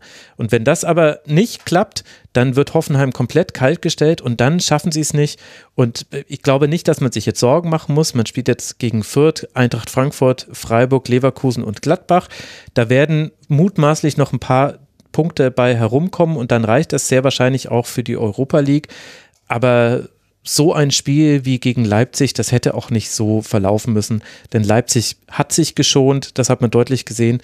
Und da muss es eigentlich der Anspruch von Hoffenheim sein, da mehr gegenzuhalten, egal wie man jetzt, also ich kann verstehen, wenn Leute den Verein ablehnen aus diversen Gründen, genauso wie es ja mit Leipzig aus, kann ich beides sehr, sehr gut nachvollziehen. Rein sportlich gesehen war das absolut absolut ärgerlich. Und weil das jetzt auch schon zum wiederholten Male vorgekommen ist in dieser Saison, stellen sich da schon auch ein paar Fragen, die größer sind als jetzt nur, naja, da haben halt drei in der letzten Kette gefehlt, die ersetzt werden mussten, finde ich. Ja, aber ich, also Konterspiel fängt halt mit Ballgewinnen an. Und wenn du halt auf den Schienenpositionen mit Karl Rabeck und Bebu anstatt mit Akpoguma und Raum spielst, hast du da halt schon mal weniger Raumgewinne, aus denen du dann schnell mit Zentrum und wieder nach außen hinter die Kette des Gegners kommen kannst. Also wenn du dein, wenn du die Ballgewinne selber erst tiefer in deiner eigenen Hälfte hast, hast du ja viel mehr Weg, den du zurücklegen musst, um vors Tor zu kommen. Und insofern finde ich da, dass es schon in dem Spiel auch sehr stark auf die defensiven Ausfälle bei Hoffenheim ähm, mit ankommt. Und das wäre auch so ein bisschen grundsätzlich der Anker, den äh, Team so vorhin ja schon angesprochen hat, ähm, dass man einfach, wenn die gelb gesperrten wieder zurückkommen, mehr wieder in diese Kontersituation kommen kann, äh, eventuell, und halt sich grundsätzlich eigentlich gegen die Gegner, ähm, die jetzt noch kommen, etwas leichter tut. Zumindest hat da in der Hinrunde ja der der Lauf angefangen, womit sie mhm. überhaupt äh, in die Position in der Tabelle gekommen sind, wo sie jetzt sind. Das stimmt, hat da mit einem, also eigentlich hat es mit dem Schwerpunkt im Rasenfunk angefangen, aber viele andere sagen, es hätte dann äh, angefangen mit einem äh, 5 zu 1 gegen Holstein Kiel im DFB-Pokal und dann wurde fast alles gewonnen, auch gegen Leipzig unter anderem. Die wiederum Leipzig, Patricia, sehr, sehr stabil, haben es äh, geschafft, das sehr seriös runterzuspielen. Defensiv, denke ich, kann man von einer makellosen Leistung sprechen, bei nur drei Schüssen und keinem einzigen aufs Tor. Und ein Nkunku, der von niemandem zu halten ist, schon wieder ein Tor und ein Assist. Bei Leipzig, glaube ich, so ganz viele Dinge, die wir bei Hoffenheim gerade kritisiert haben, die greifen bei Leipzig gerade ineinander. Ja, also Nkunku ist sowieso eine Klasse für sich. Das ist der Wahnsinn, was das für ein Fußballspieler ist. Ähm, hat er ja dann auch bewiesen beim, beim 1 zu 0, wie er, wie er das Tor gemacht hat. Einfach ist halt schön anzusehen. Ähm, zusätzlich dazu hat mir auch Schoboschlei gut gefallen. Also der war auch immer präsent und gefährlich, hat ja auch ein Tor gemacht und eine Vorlage, glaube ich. Ähm, und hat ja, ähm, ja, sich, sich finde ich auch empfohlen für, für weitere Einsätze. Ähm, ja, bei, bei den Leipzigern hat da einfach alles gepasst. Also ich finde vor allen Dingen beeindruckend, wie, wie schnell die nach vorne spielen können, aber auch wie, wie genau diese Zuspiele sind. Also dass da wirklich aus, aus vollen Sprints dann die, die Flanken passgenau auf den Zielspieler kommen. Das ist ähm, schon auch eine Qualität, die man haben muss, glaube ich. Ähm, und äh, ja, das fand ich sehr, sehr beeindruckend auch, wie, wie sie ja, wie ballsicher sie sind und, und wie breit sie auch immer wieder das Spiel machen und äh, im Gegenzug dazu aber dann auch wieder defensiv kompakt stehen und ähm, auch, auch mit Leimer da im Zentrum, der immer hochgeschoben hat, wenn es dann gegen den Ball ging, wenn es im Pressing, ähm, ja, wenn sie im Pressing unterwegs waren, sich aber auch defensiv, wenn es dann wirklich mal ja zu spät war und Hoffenheim dann doch mal irgendwie ein bisschen vorgekommen ist, stand er auch wirklich direkt vor der Abwehrreihe und war damit dabei. Ähm, also das fand ich auch bockstark und ich glaube, da, da kann ich, da bin ich jetzt vollen Lobes, aber das war auch eine extrem souveräne Leistung gegen, wie wir schon angesprochen haben, Hoffenheimer, die da eben überhaupt nicht zurechtkamen mit. So, da ruft jetzt gerade schon Sebastian Hoeneß an und möchte sich beschweren über alles, was ich vorher gesagt habe. Tun Sie es nicht, Herr Hoeneß. Das ist, das ist der einzige Hoeneß, der mich nicht anrufen soll. Nein. Sicherlich die Heißenberg äh, Situation noch eine schöne aus Sicht der Leipziger, nach langer Verletzung wieder zurückgekehrt, dann direkt ein Tor erzielt, sicherlich auch kein schlechtes Spiel gemacht und noch ein Aspekt, den ich hier noch kurz ansprechen möchte. Wir haben es unter der Woche gesehen bei der Partie zwischen Augsburg und Mainz 05 und jetzt auch bei Raba gegen Hoffenheim. Nach Sonnenuntergang wurde eine sowieso schon existierende Unterbrechung vom Schiedsrichter dafür genutzt, denjenigen Spielern, in dem Fall war es glaube ich Simon Korn, wenn ich das richtig mitbekommen habe, die muslimisch sind und aktuell fasten, weil Ramadan ist eine Möglichkeit zum kurzen Fastenbrechen zu geben, finde ich ein sehr schönes Signal, ist eine kleine, eine ganz kleine Verlängerung einer Unterbrechung. Wir haben tausend Unterbrechungen im Fußball, die schadet da sicherlich nicht und ist ein schönes Signal an die Millionen von Muslime, die ja gerade in Deutschland auch den Ramadan praktizieren und das trotzdem immer so an unserer Lebensrealität vorbeitun. Finde ich schön und finde das äh, angenehm, das jetzt auch in der Bundesliga beobachten zu können. Für Leipzig, die drei Punkte Vorsprung auf den SC Freiburg haben, geht es jetzt weiter bei Atalanta auswärts, bevor man dann in Leverkusen spielt, bevor dann der Doubleheader kommt gegen den ersten FC Union. Erst im DFB-Pokal zu Hause und dann in der Bundesliga zu Hause. Ich denke, da werden wir später noch mal kurz ein Wörtchen drüber verlieren im Union-Schwerpunkt. Hoffenheim spielt, wenn ihr richtig aufgepasst habt, dann wisst ihr das natürlich jetzt zu Hause gegen die Spielvereinigung Gräuter Fürth. Hoffenheim ist jetzt punktgleich mit Union auf Rang 7. Ein Punkt dahinter wartet jetzt schon die erste FC Köln. Dahinter gibt es dann eine kleine Lücke, über die werden wir gleich sprechen. Also für Hoffenheim wird es wichtig, jetzt dann wieder aus dieser Ergebniskrise herauszukommen. Hinter Leipzig und vor Hoffenheim liegt der SC Freiburg und die Lücke, die ich angesprochen habe, die besteht zu Eintracht Frankfurt. Und Freiburg und Frankfurt, das waren die beiden Mannschaften, die am Sonntag außerdem noch aufeinander getroffen sind. Und die nächste Partie, über die wir sprechen wollen. Eintracht Frankfurt kam von einem richtigen Highlight ins Spiel gegen den SC Freiburg. Ein 1 zu 1 zu Hause gegen den FC Barcelona. Dürfte eines der Spiele sein, an das sich die Eintracht-Fans noch lange erinnern werden. Eher zum Vergessen war dann die Sonntagspartie gegen Freiburg, allerdings jetzt nicht, weil sie so schlecht gewesen wäre. Es gab durchaus Chancen, da mindestens einen Punkt mitzunehmen, sondern dadurch, dass er halt knapp verloren ging nach Toren von Grifo, Kostic und natürlich dann Nies Petersen. Ich glaube, allein deshalb wird man dieses Spiel schnell aus seinem Gedächtnis löschen. Patricia, du darfst natürlich über diese Partie sprechen. Wenn du willst, darfst du aber auch noch über Barca sprechen. Was waren das für zwei Partien? Ich vermute jetzt einfach mal, ich weiß nicht, wie ich da drauf komme. Wahrscheinlich wirst du mit Barca anfangen. Was waren das jetzt für Tage für Eintracht Frankfurt-Fans? Also, das waren und sind immer noch sehr aufregende Tage. Ähm, das war ja schon ähm, ja extrem krass, wie wie die ganze Stadt aufgeregt war, weil am Donnerstag eben der FC Barcelona zu Gast war. Das war schon was Besonderes, das hat man gemerkt und ähm, waren auch waren auch schöne Tage. Also das, das Spiel an sich überhaupt, dass man dann ähm, ja letztendlich nach dem Spiel sich sogar fast noch geärgert hat, dass man eben nur nur eins zu eins gegen den FC Barcelona gespielt hat und eben nicht gewinnen konnte. Das äh, hätte man glaube ich vorher niemals erwartet. Ähm, und das war schon, also ich glaube, das ist so ein Erlebnis daran ja, erinnerst du dich Jahre später noch und wahrscheinlich dein ganzes Leben. Und ähm, es geht ja noch weiter. Also viele machen sich ja jetzt aktuell schon auf dem Weg oder jetzt dann unter der Woche nach nach Barcelona. Also ähm, da ist ja auch noch nicht alles gegessen, obwohl man da natürlich ja ähm, jetzt auch nicht zu große Hoffnungen sich machen möchte. Aber natürlich, die Chance ist noch da, gegen, gegen den FC Barcelona weiterzukommen in der Euroleague und dann ja ins Halbfinale einzuziehen. Und ähm, das ist, glaube ich, schon so, so ein, so ein Highlight-Ding aktuell. Dass dann dazwischen der SC Freiburg ist, ist natürlich so eine Sache, ne? Also, ich bin kein großer Fan von Spielen gegen Freiburg, einfach weil die immer sehr, sehr unangenehm und sehr eklig sind. Und das war von der Eintracht besser als erwartet, ehrlich gesagt, jetzt am Wochenende. Also ich hatte erwartet, man kommt aus diesem Highlight-Spiel raus. Das hat man auch in den letzten Jahren in den Euroleague-Saisons immer mal wieder gesehen. Ähm, Sonntagabend, ähm, die Eintracht kommt aus irgendwelchen Highlight-Partien, wo sie wirklich ein gutes Spiel gemacht hat, wo sie sich aber auch aufgerieben hat und spielt dann eben wieder den Bundesliga-Alltag und bringt dann eine wirklich schlechte Leistung auf den Platz. Das war, finde ich, nicht so gegen Freiburg. Ähm, man hat äh, letztendlich zwei Wechsel, glaube ich, gehabt. Man hat ähm, Rode für Jakic spielen lassen und ähm, Hauge für Kamada, ähm, was dann wahrscheinlich auch so ein bisschen, ja, leist nicht leistungsbedingt, sondern ähm, wie nennt man's? Belastungssteuerungsbedingt mhm. war.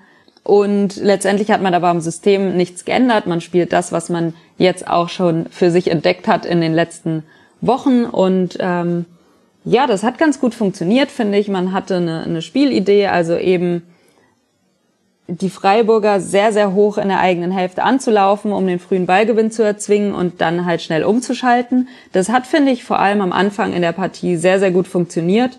Ähm, da war man teilweise mit fünf, sechs, sieben Spielern in der gegnerischen Hälfte ähm, und hat auch viele Ballgewinne gehabt. Aber letztendlich, wie man es von Frankfurt so kennt, der Abschluss hat natürlich nicht geklappt. Äh, man hat nicht in Führung gehen können und dann fällt eben das, das Tor der Freiburger aus der ersten Chance, glaube ich, die sie überhaupt hatten. Ähm, und ab dann war das aber auch, finde ich, behäbiger bei der Eintracht. Also dann war das eben nicht mehr so, dass man so früh angelaufen ist und dass man die, die Freiburger so ein bisschen, ja, nicht ins Spiel kommen lassen hat. Und dann ist das Spiel eben so ein bisschen gekippt und letztendlich stand dann, ja, da kommen wir gleich auch nochmal genauer zu, aber letztendlich hat man es halt verloren.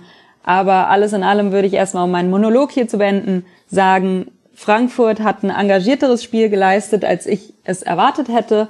Letztendlich aber auch schon unglücklich verloren, würde ich jetzt mit Fanbrille wahrscheinlich auch sagen. Ich weiß nicht, wie ihr es seht.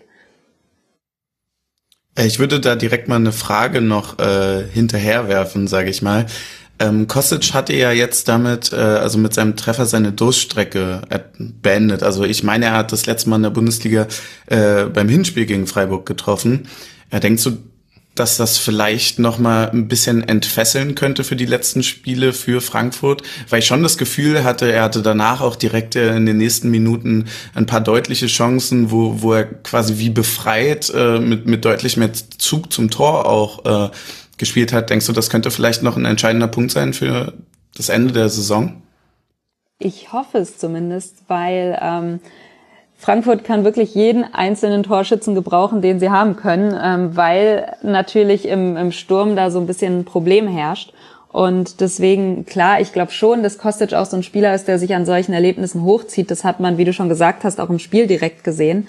Ähm, lag aber auch ein bisschen daran, dass ähm, in der ersten Halbzeit Kostic gar nicht stattgefunden hat. Ich finde, Kübler hat ihn da wirklich gut aus dem Spiel genommen. In der mhm. zweiten Halbzeit hat es dann eben nicht mehr so geklappt und dann war Kostic auch da und hat dann, wie gesagt, sein Tor gemacht. Ich hoffe, dass das irgendwie für die, für die restliche Saison dann noch ja auch hilft, weil so ein, so ein Kostic ist auch immer da für so Überraschungsmomente, hat ja natürlich auch eine, eine Qualität für sich und eben auch einen, einen krassen Schuss. Also da Klar, ab und zu schießt er dann mal, wo man sich denkt, okay, was war das jetzt und warum aus dieser Position? Aber letztendlich kann das auch immer gefährlich werden. Also der brettert den Ball dann schon mit einem Tempo aufs Tor. Ähm, den hält dann auch nicht jeder Torwart fest. Und wenn es dann der Abpraller ist, der dann von irgendwie einem anderen flinken Spieler geholt wird, ähm, das kann schon helfen. Deswegen hoffe ich sehr, dass das Kostic jetzt irgendwie beflügelt, dass er da jetzt auch mal dieses Erfolgserlebnis hatte und wirklich getroffen hat und nicht nur irgendwie Vorlagen die natürlich auch helfen, aber klar, für so einen Spieler ist es natürlich persönlich dann immer gut, wenn man wieder trifft, ja. Was macht das mit euch, äh, Jakob, wenn ihr von so Barcelona-Nächten hört? Äh, ja, es äh, lässt natürlich gerade in der aktuellen Situation ein bisschen auch bei uns mehr träumen als vielleicht noch vor fünf Jahren so. Also vor fünf Jahren, als er nur noch zweite Liga war, war das so, okay, krasse Nächte für die und man wäre gerne auch Teil davon, aber man kann sich ja irgendwie nicht, man kann sich ja seinen Verein nicht danach aussuchen, wer gerade Europapokalnächte hat. Ähm, aber das ist schon beeindruckend. Also auch die Choreo, die Choreo vorm Spiel war ja sehr beeindruckend und dann, dass das Ganze auch noch so funktioniert. Also machen uns nichts vor, so eine Europapokalnacht kann auch schnell zu einer äh, 7 zu 1 Nacht von Brasilien äh, bei der WM werden. Ähm, aber dass es dann auch sportlich noch in der Hinsicht so funktioniert, dass man fast noch über das 1-1 traurig ist, das ist natürlich äh, unfassbar toll und das freut mich auch einfach für alle, die dort mit im Stadion sein können, weil auch für mich einfach Frankfurt von den anderen Vereinen in der Bundesliga doch zum deutlich sympathischeren Ende der, äh, des Spektrums gehört. Was das mit mir macht, so ein 1 zu 1 gegen Barca, das hat man gerade gehört. Ich glaube, es war eine der seltenen Wie fühlen Sie sich Fragen im Rasenfunk. Als ich sie gestellt habe, dachte ich mir, ach, das ist ja interessant. Hätte ich jetzt gar nicht gedacht, dass ich darauf hinaus will. Vielleicht erzähle ich dann lieber, um das auszugleichen, erzähle ich euch jetzt ganz schnell noch was über die Umstellung von Freiburg. Ich meine, ihr habt es ja auch gesehen, das fand ich interessant. Freiburg ging mit, ne, mit einem 4-4-2 in diese Partie. Das ist jetzt nicht so untypisch. Ich denke, dass das Doppeln der Schienenspieler da wahrscheinlich eine Rolle gespielt haben wird. Vielleicht auch die Art und Weise, wie man anlaufen kann, dass man sich da gar nicht auf ein 3 gegen 3 einlässt, sondern eben sofort es auf Mittelfeldpressing ausrichtet. Das hat aber Anfang der zweiten Hälfte nicht mehr so gut funktioniert. Da gab es große Räume, in die Frankfurt reingekommen ist und da dann auch, da heraus dann auch seine Chancen kreiert hat. Also hinter Eggestein, hinter Höfler, irgendwie haben die Abstände dann nicht mehr gepasst. Man war auch oft in numerischer Unterzahl, weil Frankfurt dann die Flügel überladen hat. In der zweiten Hälfte war es tatsächlich wieder standardmäßig der linke Flügel, in der Tat. Dann hat Christian Streich umgestellt mit einem Dreifachwechsel. Die Geschichte ist natürlich, dass dann Nils Petersen natürlich nach seiner Einwechslung wieder trifft. Ich finde aber die taktisch eigentlich interessantere Geschichte war, dass es tatsächlich mit diesem 3-5-2 dann geschafft hat, erstmal die numerische Unterzahl wieder aufzuheben und dann ist aus diesen Situationen viel weniger Gefahr entstanden. Da hat die Eintracht wirklich eine Weile gebraucht, um sich darauf einzustellen, hat es dann hinten raus wieder geschafft mit sehr, sehr gut vorbereitetem Vertikalspiel. Also so ist der Freistoß von Rustisch entstanden, den er ja im Nachschuss dann so an den Innenpfosten setzt, dass er ganz knapp am anderen Pfosten vorbei ins Ausgeht. Also das, da drehst du auch durch als Fan und äh, Flecken wird sich sehr, sehr gefreut haben. Das war eine der Szenen, die Frankfurt sehr gut vorbereitet hat, auch diesen Freistoß eben, aber davon gab es viel, viel weniger. Und das fand ich interessant. Das ist eine Qualität von Christian Streich und vom SC Freiburg. Haben wir jetzt auch schon hundertmal gesehen, deswegen gibt es da jetzt irgendwie keine Aufmacher zu, gab es wahrscheinlich auch früher nicht. Also fällt jetzt niemand in Ohnmacht, wenn man sagt, hey, Freiburg hat durch eine Umstellung dem Gegner eine Stärke weggenommen. Äh, Freiburg äh, Frankfurt hat es dann trotzdem geschafft, darauf noch zu reagieren. Fand ich auch interessant zu sehen, hat sicher auch geholfen, dass Heuge meiner Meinung nach sein, eines seiner besten Spiele bisher für die Eintracht gemacht hat. Der war da ganz wichtig. Aber das ist, glaube ich, noch so etwas, was in diesem Spiel drin steckte, ohne dass man es jetzt am Ergebnis ablesen kann. Ja, da würde ich kurz einhaken. Es ist ja dann äh, noch Kevin Schlotterbeck gekommen dazu in die Dreierkette mit rein und ähm, wir kennen jetzt ja von Union beide Schlotterbeck-Brüder, die wir ja nacheinander jeweils für ein Jahr ausgeliehen hatten.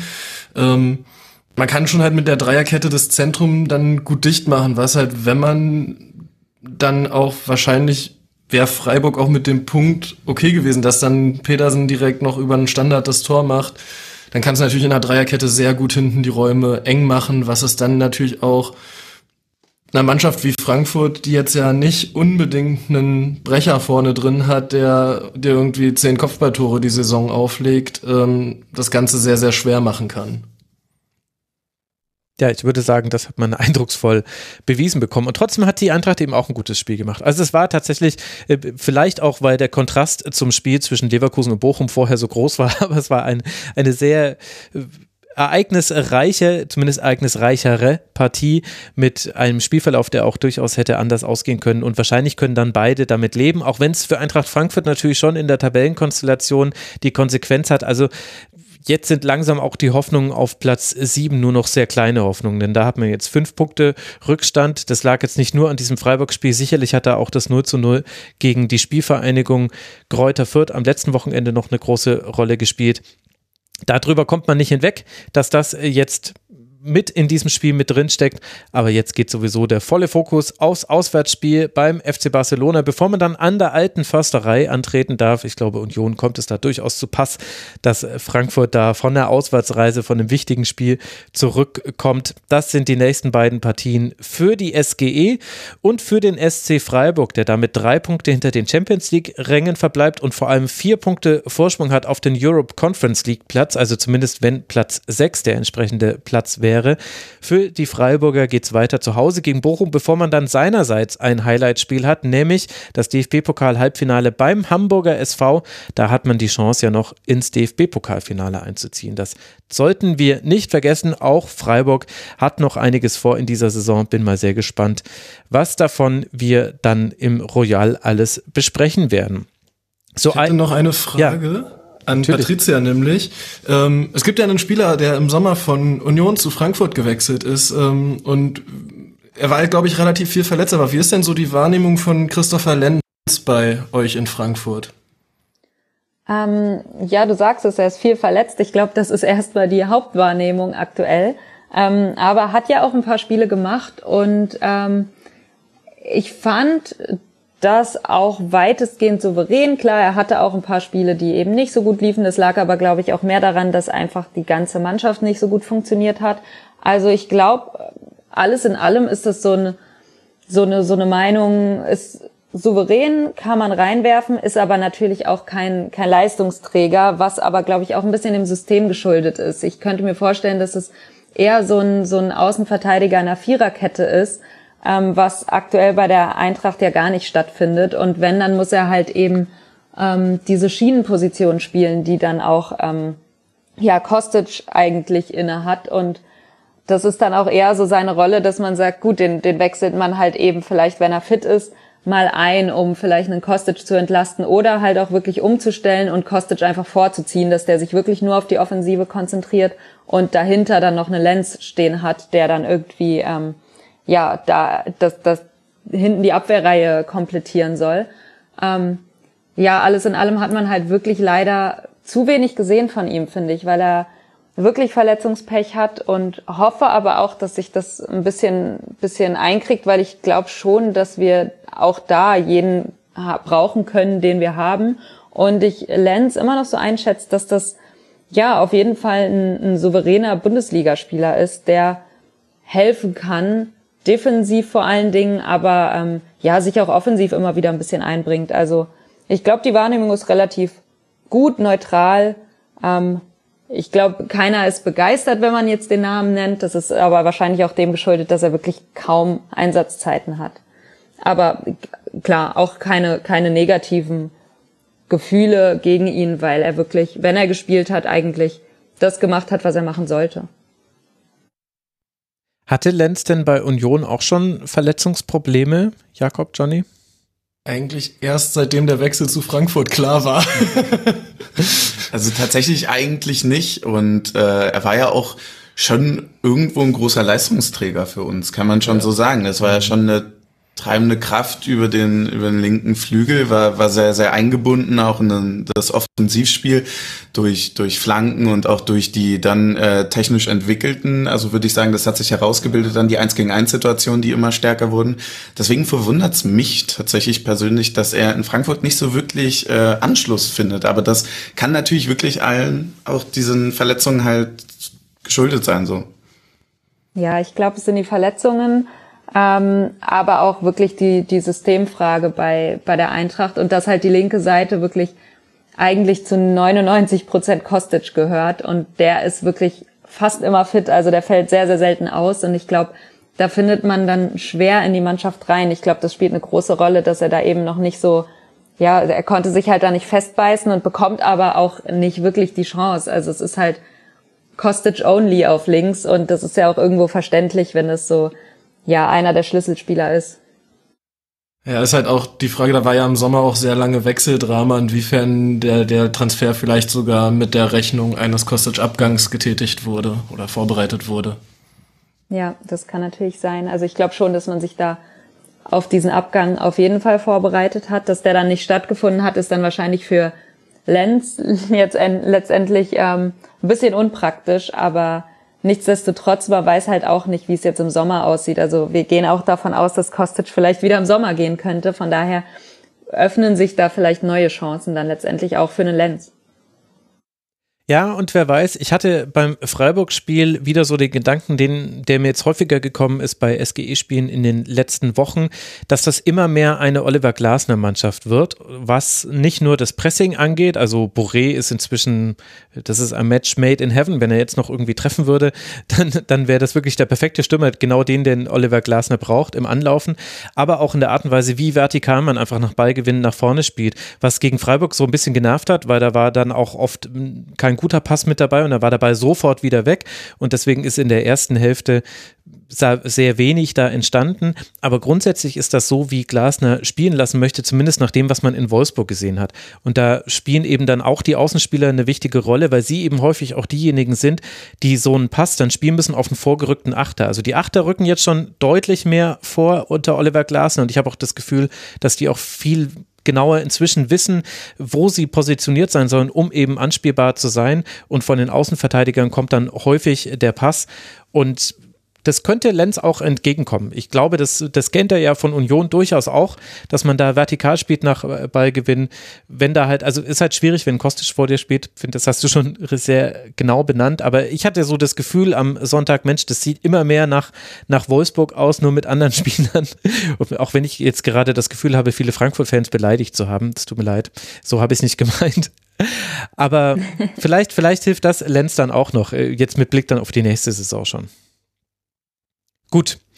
Eigentlich eigentlich war ich ja schon am Überleitung bauen. Ich könnte jetzt auch die einfache Überleitung nehmen über einen anderen Linksverteidiger, der gespielt hat am Wochenende über Eitschberger. Ich möchte aber nicht einen so jungen Spieler dann so sehr in den Fokus rücken. Fangen wir vielleicht mit der Union-Sicht auf dieses Stadtderby an, die die positive ist. Union gewinnt nämlich das, Drip, das Triple, denn zum dritten Mal, so wollte ich sagen, siegen die Köpenicker gegen den Stadtrivalen Hertha BSC und das dann auch noch mit dem höchsten Auswärtssieg der Bundesliga-Geschichte. Nur Unioner treffen Haraguchi ins richtige, Baumgartel ins eigene Tor, dann noch Prömel, Becker und Michel und so entsteht dann am Ende ein 4 zu 1 für die Unioner. Es gibt so einiges zu bereden, da wollen wir ja auch gleich einen Schwerpunkt drauf legen.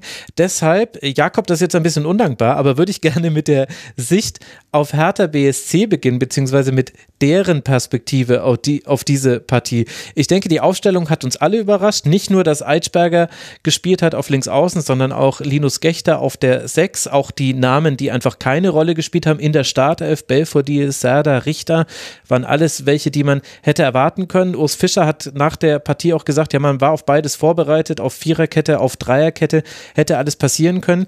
Ich hatte aber dann das Gefühl, dass das gar nicht so wichtig war, denn neben den Spielplänen, die beide Mannschaften hatten, hat bei Hertha so viel Grundsätzliches nicht funktioniert, dass, also ich habe das Gefühl, das war keine taktische Frage, warum jetzt Union da so überlegen war in der ersten Hälfte. Würdest du da zustimmen? Ja, da würde ich komplett zustimmen. Ähm, also mein Take zum Spieltag war so ein bisschen, die haben es geschafft, uns wie eine fußballerisch dominante Mannschaft aussehen zu lassen. Ähm, weil die einfach teilweise mit sechs Mann um zwei von uns rumstehen konnten und trotzdem den Ball nicht gewinnen. Mhm. So, also wo man sich wirklich teilweise gefragt hat, wie funktioniert das jetzt eigentlich gerade so, weil am Ende ist es Gieselmann und nicht Neymar auf der Außenbahn. Und da ähm, und trotz, also trotzdem sind wir ja gerade in der Anfangsphase sehr viel zu freien Flanken gekommen. Ich merke jetzt gerade auch extrem, dass ich immer wir sage. das gehört dazu. Das gehört aber bei uns dazu. ähm, ja, also ist schwierig dann das äh, irgendwie taktisch zu analysieren, wenn es halt einfach in den individuellen Zweikämpfen nicht funktioniert. Und ich, aber ich glaube, diese Phasen hatte jeder Verein schon mal, wo man einen Trainer eigentlich kaum bewerten konnte, wie das jetzt taktisch aussieht, weil einfach entweder irgendwo fehlt dann, dass fünf Stürmer den Ball nicht über die Linie kriegen oder wenn du halt hinten zu fünf Zweikämpfe nicht gewinnst, dann was soll der Trainer taktisch machen? Das wird dann schwierig, hm. darauf zu reagieren. Ja, um da anzuschließen, ähm, aus, aus Sicht der Hertha fand ich das tatsächlich ähm, ja ziemlich problematisch, was da passiert ist, weil ich als Unioner zum Beispiel davon ausgegangen bin, dass, dass so ein Stadtderby ja durchaus im Abstiegskampf ja nochmal so ein, so ein richtiger Key auch sein kann, nochmal irgendwie Selbstbewusstsein zu bekommen, nochmal in die nächsten Spiele. Also ich meine, die haben als nächstes Augsburg, Stuttgart, Bielefeld, Mainz. Also da, da geht's ja jetzt um alles. Und die haben es ja auch eigentlich mehr oder weniger in eigener Hand. Und ich war dann doch eher überrascht, wie passiv am Anfang äh, Hertha begonnen hat. Vielleicht war es auch der, der, ich glaube, 22. Minute ging dann Jovetic schon runter, verletzungsbedingt. Mhm. Ähm, die frühe gelbe Karte dann äh, für Lotka. Das, das spielt natürlich alles nicht in die Hände, aber dennoch geht's ja um alles. dennoch spielst du das erste Mal wieder ein, ein Derby zu Hause vor vollem Haus. Äh, die, die Ostkurve war prall wieder gefüllt. Also da kann ich schon verstehen, wenn man da als äh, Herr Thaner so ein bisschen überrascht war, wie passiv der Beginn war. Also ich meine, wir hatten 6 zu 0 Eckbälle nach 30 Minuten. Das äh, ist schon ein deutliches Zeichen. Und auch wenn das Spiel erst am Ende hin vom Ergebnis her deutlich wurde, so war doch die erste Halbzeit schon komplett dominant. Also da war ja das Beste aus Hertaner Sicht, dass die da nur mit einem 0-1 in die Halbzeit gegangen sind. Ja, und mindestens genauso problematisch finde ich eigentlich auch, wie klein sie sich öffentlich schon die ganze Woche davor gemacht haben und auch jetzt danach. Also, äh, also wie sehr sie betont haben, wie groß doch Union sportlich dieses Jahr ist und äh, so, also sie reden sich ja jetzt gerade selber noch mal mehr auf Augenhöhe mit denen, wo sie eigentlich äh, vor zwei Wochen noch gesagt haben, ja, die drei Duelle gegen Augsburg, Stuttgart, Bielefeld, die müssen wir gewinnen. Und jetzt heißt es so, naja, das sind jetzt die Mannschaften in unserer Kragenweite. Das klingt nicht mehr nach, das gewinnen würde. Ja, da waren jetzt viele interessante Aspekte mit dabei. Also ich bin da ein bisschen hin und her gerissen, weil es stimmt natürlich, was ihr sagt. Äh, Taktik ist mutmaßlich jetzt nicht mehr das, woran sich es gerade entscheidet bei Hertha BSC. Und trotzdem finde ich, kann man da Felix Magath auch nicht aus der Verantwortung mit rausnehmen. Denn es gibt Dinge, auf die hat er keinen Einfluss. Also, dass zum Beispiel in den ersten 15 Minuten drei Chancen für Union nach Ecke entstehen und da Lotka eigentlich derjenige ist, der den Rückstand lange noch verhindert. Das ist jetzt eine Sache, die ist schwer mit Taktik zu begründen und da könnte man über Standardtraining sprechen, finde ich jetzt allerdings in der Phase von Hertha dann auch albern. Also das bringt eigentlich weiter. Die Frage, die man aber halt schon stellen kann, ist, naja, was war denn euer Gedanke dafür, wenn ihr mal den Ball habt oder dass eben etwas geschieht, wie zum Beispiel ein Rückstand gegen Union? Gerade wenn man sich so klein macht, muss man ja auch das mit einpreisen. Und da muss ich sagen, gab es etwas, was jetzt nicht neu war für Hertha BSC, nämlich ein fürchterliches Aufbauspiel. Was ich aber schon, äh, ja, es tut mir leid, also das ist einfach schon, kann man Rasenfunk zwei, drei Jahre zurückhören. Das ist immer schon das Problem, dass die das äh, drei hinten aufbauen und äh, alle anderen weit nach vorne schieben. Es einen, einen Anker-Sechser gibt, der wird dann aber in Deckungsschatten gestellt und dann, dann wissen sie nicht weiter. Also das war, also das, das ist wirklich, da, ach, da habe ich mich bei Klinsmann schon drüber aufgeregt und der Jovic schon bei Pardada war es ganz genauso. Also das ist ein grundsätzliches Problem von Hertha BSC und in dem Spiel war es wieder so. Gechter kippt ab zwischen Kempf und Boyata im Aufbau. Okay, alles klar. Dann haben wir ein 3 gegen 2, weil Union läuft mit Becker und Avonie an und Union hatte jetzt gar nicht das krasse Superpressing gespielt, sondern Union hat schon eher versucht, das kompakt zu halten, jetzt nicht zu weit rauszuschieben, um jetzt gar nicht irgendwie da in so Einzelduelle auf den Flügeln zu kommen, die man dann vielleicht auch mal verlieren kann. Also im, im Rücken von Trimmel und Giesemann gibt es ja durchaus Räume, in die gerne mal die Gegner reinspielen. Und dann hat Hertha dieses 3 gegen 2 und alle Spieler schieben so raus, dass nur der lange Ball möglich ist überhaupt. Also die hatten, also das war ja nicht nur so, dass sie den langen Ball gespielt haben aus einer aus einer Wahl heraus, sondern es war die einzige Anspielstation, die irgendwie offensiv war, das war über den langen Ball zu erreichen. Und das war dann egal, wer diesen langen Ball geschlagen hat, der kam nicht an. Und das hätte ich auch sagen können. Gegen Baumgartel, Knoche und Heinz und dann hast du mit Kedira und je nachdem, wie weit sie sich äh, haben fallen lassen, Haraguchi und Prömel, wirklich genügend Spieler, die den zweiten Ball dann auch mal aufsammeln können bei Union. Und das ist so ein Aspekt, der vielleicht ein bisschen untergeht, weil man halt sehr über die, die Defensive spricht und sehr über Personalentscheidungen von Felix Magath spricht, aber das eigentlich Grundsätzliche des Fußballs ist, vor allem wenn du zurückliegst, wie wollen wir uns Chancen herausspielen? Und da fand ich, dass der Plan A, den man sehen konnte in der ersten Hälfte, überhaupt nicht funktioniert hat und der hätte auch nicht so viel besser funktioniert mit Jovetic auf dem Feld. Das war natürlich eine Schwächung, aber ich glaube, daran alleine lag es nicht.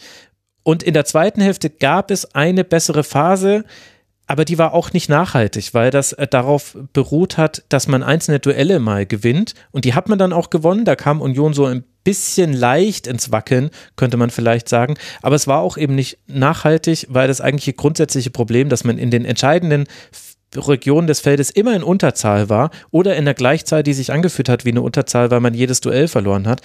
Da hat es nichts dran geändert. Und da muss ich sagen, klar, die entscheidenden Spiele sind jetzt die, die noch kommen. Aber das finde ich neben allen anderen Dingen, über die man sich als Hertha-Fan sehr gut ärgern kann, fand ich das auch wirklich unverständlich und finde, dass man da dann auch Felix Magath ein bisschen davonkommen lässt, wenn er, ohne irgendwie einen einzelnen Spielernamen zu nennen, spricht immer nur von seinen Positionen, unser Innenverteidiger, unser Torhüter, hat auch irgendjemand im Forum gemerkt, ist mir auch aufgefallen. Also ich finde, da lässt man ihn echt leicht davonkommen, wenn, wenn es okay ist, wenn er sagt, naja, Union ist halt gerade besser, Union war auch in jedem, in jeder Phase des Spiels die bessere Mannschaft. Ja, stimmt, war auch ungefähr so zu erwarten. Was war denn dein Plan dagegen? Und also da, da habe ich keine Antwort gesehen. Und ja, kann er natürlich machen.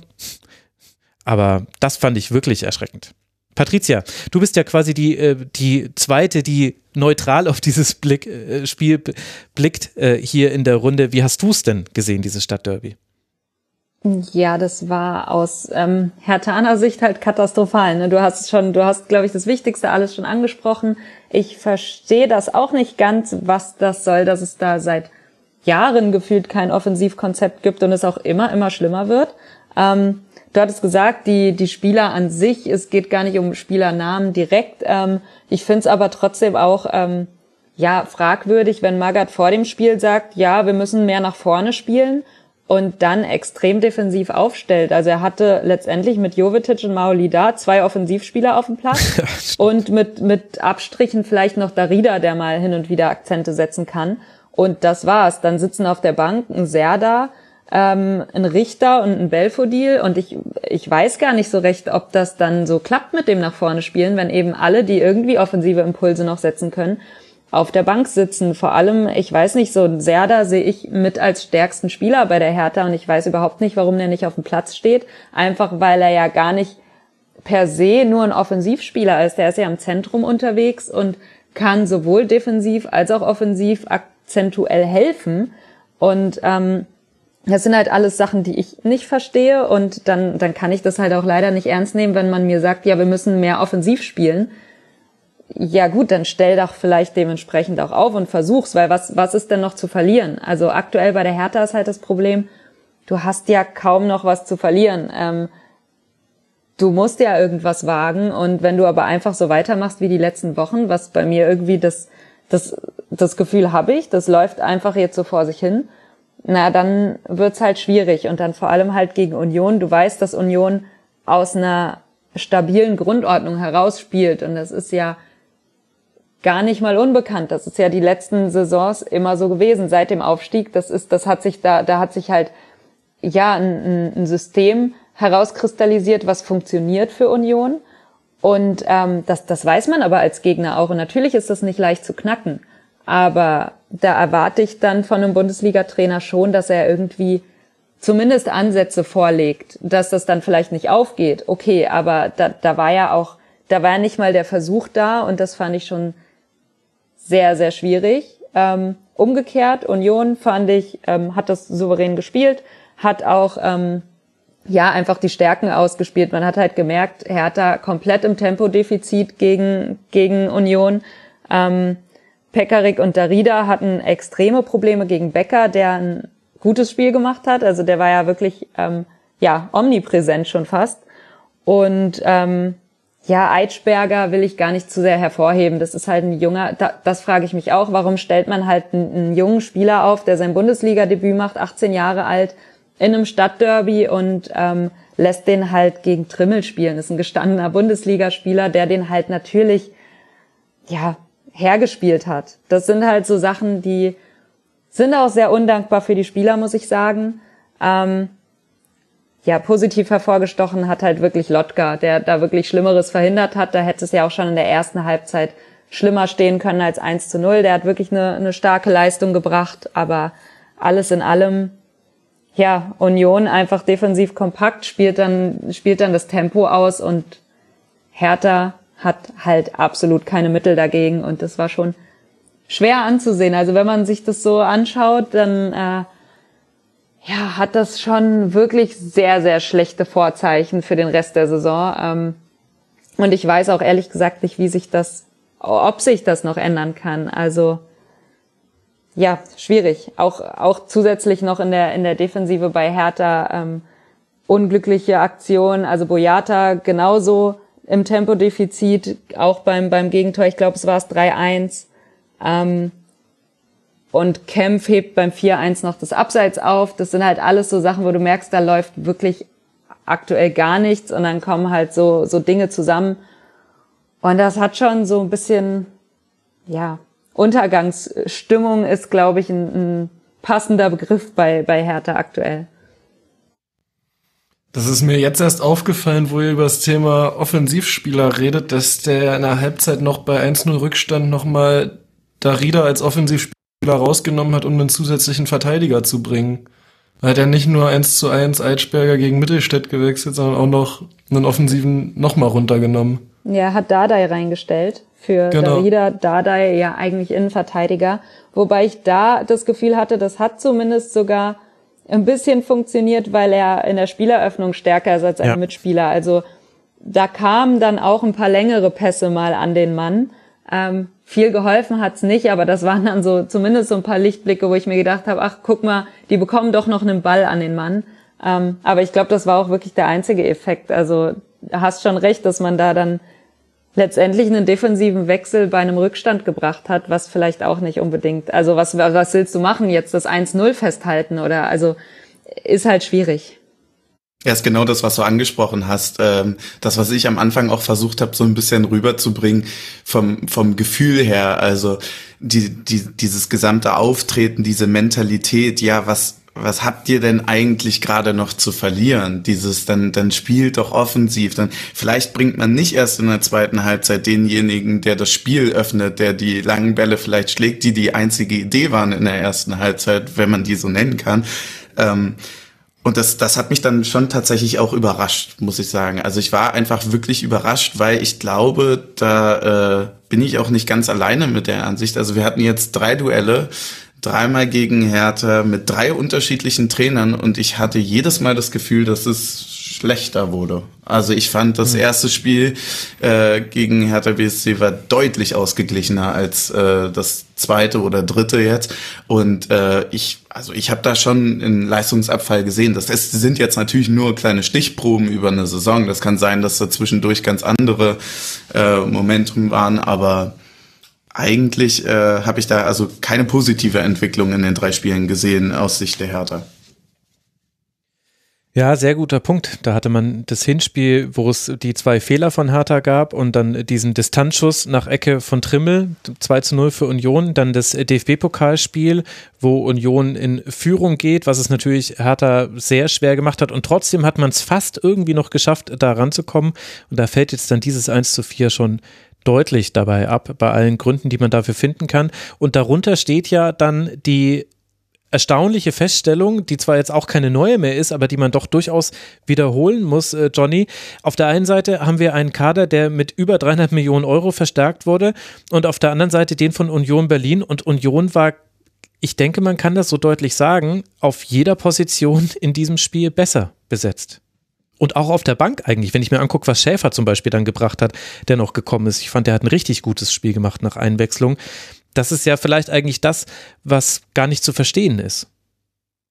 Ja, ich glaube halt, dass es ähm, mit so einem kleinen sportlichen Grundsatz und zwar der sportlichen Nachhaltigkeit ähm, irgendwie erklärbar ist. Ich glaube, dass wir ähm, sportlich in, in, in ja in so einem schnellen Wandel auch sind, dass, dass so viel Geld oder so viel falsch investiertes Geld, wie man es ja auch einfach sagen muss, also da sind ja Ablösesummen geflossen bei Hertha, von denen kann, kannst du ja als Unioner einfach nur träumen. Also das sind ja Dimensionen, die sind unvorstellbar für uns.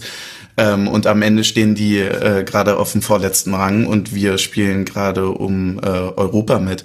Und das, das ist natürlich erstmal dumpf, äh, ziemlich schwer erklärbar. Wenn man sich aber natürlich mit der Thematik Trainerteam, Urs Fischer, ähm, alles drumherum, Oliver Runert, nachhaltigen Aufbau von Spielern, also zum Beispiel ein äh, Haraguchi, der das 1-0 macht, der sich also bei uns extremst entwickelt hat. Äh, Genauso wie ein Schäfer, der am Anfang das erste Spiel vielleicht noch ein bisschen passiv aussah, jetzt schon im, im dritten, vierten, fünften, sechsten Spiel mittlerweile richtig, richtig da ist und äh, auch, auch viele Sachen zeigt. Genauso wie langanhaltende Entwicklungen bei, bei sei es Riasson auf der Seite oder wie Gieselmann zurückkommt, dass ein Heinz und ein Knoche weiterhin grandios spielen.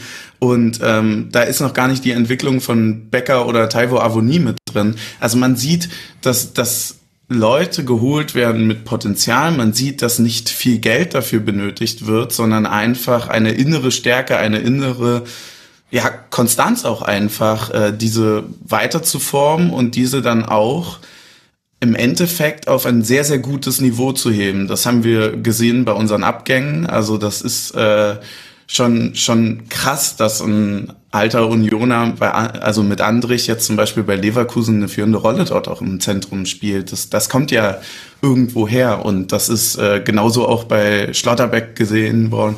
Und ähm, ja, ich glaube, das ist im Endeffekt einfach die nachhaltige Arbeit, die dort in allen Bereichen voranschreitet. Und da würde ich gleich noch mit einhaken wollen, dass ähm, was für uns äh, dann ein, ein unglaublicher äh, Aspekt darin ist, ist ja, dass wir mit Urs Fischer einfach in die zweite Liga einen Trainer geholt haben, der schon zweimal Schweizer Meister war. Also so eine Prozesse sind halt einfach häufig das Ergebnis von guter Arbeit auf der Trainerposition und auch bei Mannschaften, mit die viel Geld haben, fing das meistens erst dann an, wenn sie jemand noch größeren auf der Trainerposition geholt haben. Also bei Chelsea damals ging es auch erst richtig mit José Mourinho los, äh, dass da irgendwie der Erfolg dazu kam. Und den, und das hat halt Hertha einfach ich würde jetzt mal Bruno Labbadia da rausnehmen, weil der in der Bundesliga kurz vorher bei Wolfsburg ja ziemlich erfolgreich war.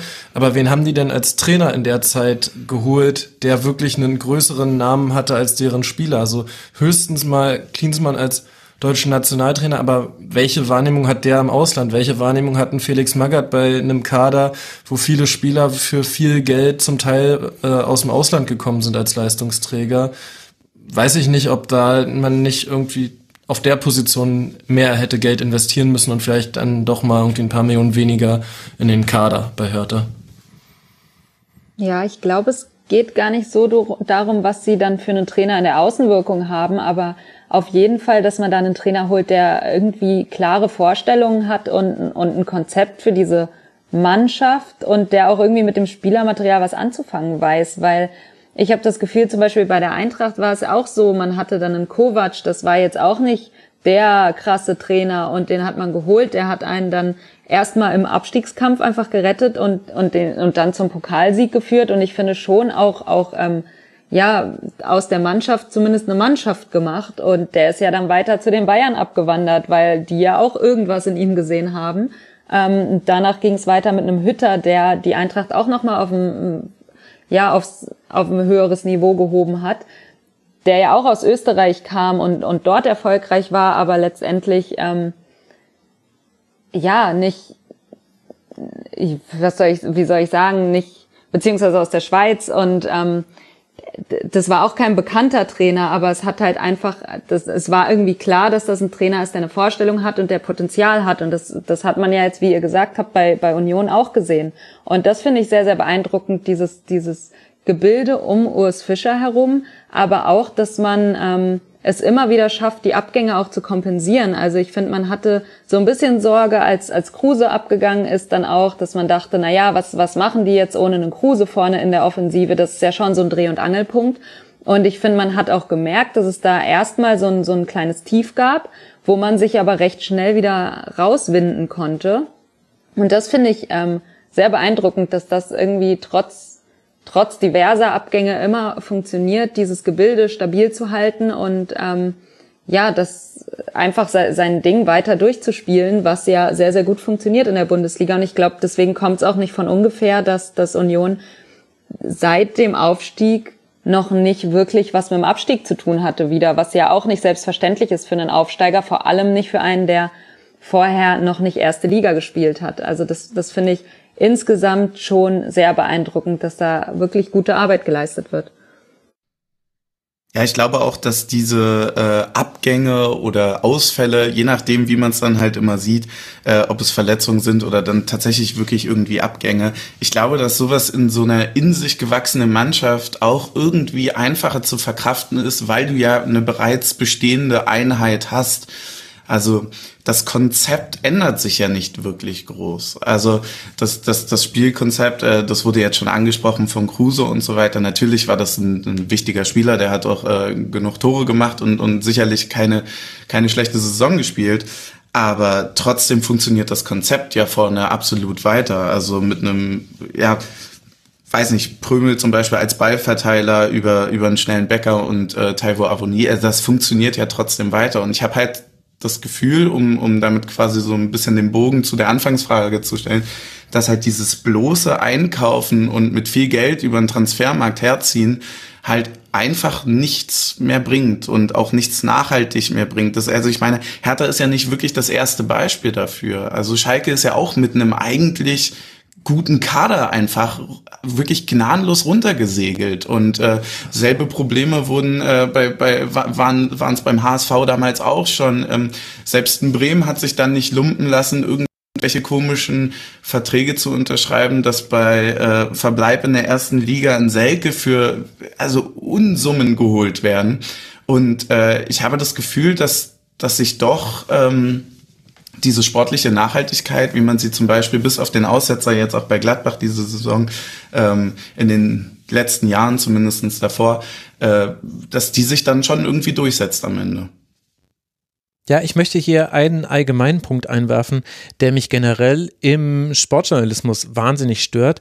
Das Beeindrucktsein von großen Zahlen, wenn es um Ablösesummen geht. Also für mich ist da wirklich das herausragende Beispiel Pipi, der für 18 Millionen Euro kolportiert zu Augsburg wechselt. Und auf einmal ist die Major League Soccer eine Liga, die anscheinend die tollste Liga der Welt ist. Und auf einmal sind drei Tore in sieben Länderspielen eine super tolle Bilanz. Ist jetzt auch keine schlechte Bilanz.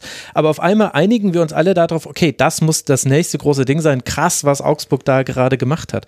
Und so passiert, passiert das ja ganz häufig. Anderes Beispiel zum Beispiel dieser, dieser 100 Millionen äh, Trans, äh, Euro Transfersommer von Borussia Dortmund mit, mit Nico Schulz, Torgan Hazard und Julian Brandt, die alle keine schlechten Spieler sind, wo du aber alle äh, bei, bei jedem Einzelnen sagen konntest, ja, okay, du bist die um eins schlechtere Version eines Spielers, der beim FC Bayern spielt. Und trotzdem, allein weil sie viel Geld gekostet haben, wurde dann, da wurde dann darüber gesprochen, die müssen, die müssen jetzt Bayern angreifen, die müssen Meister werden und will jetzt gar nicht diese Diskussion wieder aufmachen. Aber, und ich finde, das siehst du nämlich beim Vergleich zwischen Hertha und Union wirklich prototypisch und das meine ich jetzt gar nicht, also die Herthaner, natürlich tut denen das weh, wenn wir die ganze Zeit mit diesen 300 Millionen anfangen, weil es ja auch wirklich so eine historische Chance ist, die einfach jetzt verballert wurde. Aber ich finde, dass man einfach viel zu sehr dazu neigt, teure Einkäufe zu loben und immer wieder vergisst, dass ein guter Spieler nicht teuer sein muss. Also ich finde, in der, im Geldverbrennungsmodus Bundesliga wird Geldverbrennen viel zu hoch auch noch gefeiert. Aber wenn ich mir angucke, wo kommen denn die Spieler vom VfB Stuttgart her, die guten? Wo kommen die guten Spieler von Arminia Bielefeld her? Wo kommen die guten Spieler von Union Berlin her? Das finde ich, steht alles über der Einkaufspolitik wahrscheinlich von einem, mindestens der Hälfte der anderen Bundesligisten. Und das ist halt so etwas, Union profitiert davon, denn deshalb fällt auch gar nicht so auf, dass Union Berlin sich darauf spezialisiert hat, irgendwie so ein Best-of der zweiten Liga zusammenzustellen eigentlich. Also wie gut eigentlich das Scouting innerhalb Deutschlands geworden ist von Union.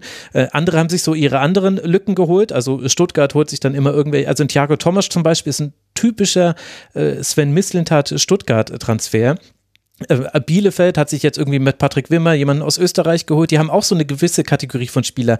Also jeder sucht sich so seine Nische und da geht eigentlich dann ein bisschen unter, dass die, die Arbeit, die man da macht bei Union eben unter anderem, die ist viel höher zu bewerten als die von denjenigen, die die Geld haben und dann aber auch um des Geldes willen einkaufen und da dann aber auch fatale Fehlentscheidungen treffen.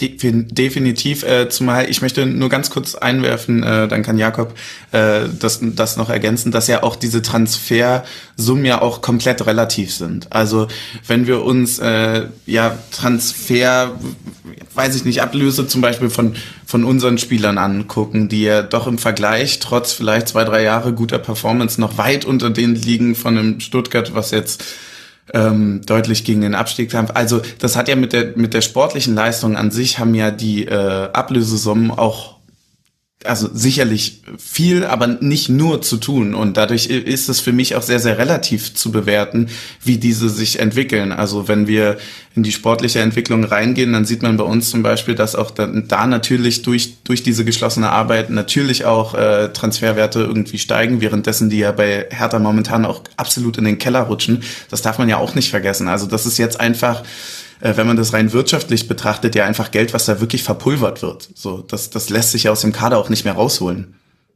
Ja, ähm, ich würde noch zu Union sagen, dass Union natürlich auch ein bisschen Glück in den letzten Jahren mit Transfers durchaus hatte, aber halt auch durch ein gutes Defensivkonzept auch, das auch viel dazu beiträgt, dass man halt immer so gesichert in der Liga bleibt. Also eigentlich kann man ja mit der Auf bis zur Aufstiegssaison zurückgehen, äh, wo damals mit Innenverteidigung Hübner Friedrich, dann kam im Sommer Subotic und Kevin Schlotterbeck dazu, dann kam im Jahr darauf Robin Knoche dazu. Also das ist dieses grundlegende defensive Kompaktheit und defensive Stabilität, dass das so gut funktioniert, auch mit eigentlich allen Verteidigern, die man dafür geholt hat ist eigentlich äh, sehr beeindruckend. Und was dann halt bei Union das Thema ist, wenn wir auch über Ablösen reden, ist, dass es halt gemeinschaftlich so gut funktioniert. Also das, was jetzt alle über Nico Schlotterbeck schreiben, das haben wir letztes Jahr auch schon so gesehen, aber es ist halt in, bei uns nicht so, dass einer so heraussticht, sondern dass diese Aufgaben immer auf alle mit verteilt werden und nicht so komprimiert, okay, Nico Schlotterbeck ist unser Star, er macht jedes Aufbauspiel bei uns aus der Kette raus, sondern es wird trotzdem alles verteilt. Also wenn man in Köpenick gefragt hätte, hätte entweder Nico Schlotterbeck oder Marvin Friedrich letztes Jahr schon Nationalspieler sein müssen. Da wird, so. lass mal gerne bei der Verteidigung bleiben, weil wir haben äh, vorhin, also über Kruse werden wir, denke ich, auch noch sprechen. Meine These wäre allerdings, und das würde mich interessieren, gerade weil die Defensive so die Basis ist, auf der Union Berlin aufbaut, ist der Friedrich-Transfer vielleicht sogar gravierender von den Folgen, die er für die ganze Mannschaft hat, sportlich, als der Kruse-Abgang? Na, vor allem in der Art und Weise, glaube ich, wie lange er da ist und in welcher Form er Bestandteil der Mannschaftsidentität ist, glaube ich. Also ein Max Kruse war ja dann so gesehen nur anderthalb Jahre da, davon ja auch irgendwie eine lange Zeit raus mit einem Muskelbündelriss. Also den ganzen Erfolg diese Abhängigkeit so an Kruse zu knüpfen, die war ja eigentlich fachlich gar nicht so extrem gegeben. Da war Marvin Friedrich schon der deutlich wichtigere Bestandteil. Vielleicht ist jetzt der Verlust im Kader besser aufzufangen gewesen. Dadurch sieht's ein bisschen andersrum aus, auch sportlich. Also weil einfach der Unterschied dann zwischen Friedrich und Baumgartel oder Friedrich und Jeckel vielleicht jetzt nicht ganz so groß ist wie der zwischen Kruse und Haraguchi. In der akuten Kaderplanung. Es ist auch dieses ganz klassische Konzept, dass natürlich Offensivspieler immer im, im Fokus äh, sind. Also natürlich, wenn dann Kruse plötzlich dadurch, dass er nicht mehr da ist, auch nicht mehr äh, an seinen zehn Saisontoren irgendwie anknüpft, dann äh, ist das natürlich medial das große Ding, dass der jetzt weg ist, weil dir fehlen ja jetzt die Tore, die Kruse quasi machen würde. Dass da aber irgendwie ein Friedrich mit sämtlichen Zweikämpfen da einen Haufen Gegentore quasi verhindert, das fällt ja nicht auf. Und ähm, ich würde tatsächlich da äh, dir zustimmen. Also ich würde tatsächlich sagen, dass es rein sportlich, rein mannschaftstechnisch äh, der schwerwiegendere Abgang war. Dass er aber, glaube ich, aber auch, wie, äh, wie Jakob ja schon meinte, sehr, sehr gut aufgefallen wurde durch äh, dieses defensive Grundkonzept, was schon da ist und was auch sehr, sehr gut integriert wurde in neue Spieler. Ähm, das, also diese, diese Kette, die du da aufgezählt hattest an Innenverteidiger, so die, die haben sich ja alle sehr, sehr gut in dieses Spielsystem integrieren können. Und ähm, deswegen funktioniert das, glaube ich, auch so gut. Ja, und jetzt haben wir auch gesehen, dass ein Riasson ja auch Dreierkette spielen kann noch am Wochenende. Ja. Ja, kann alles. Also, das stimmt natürlich alles.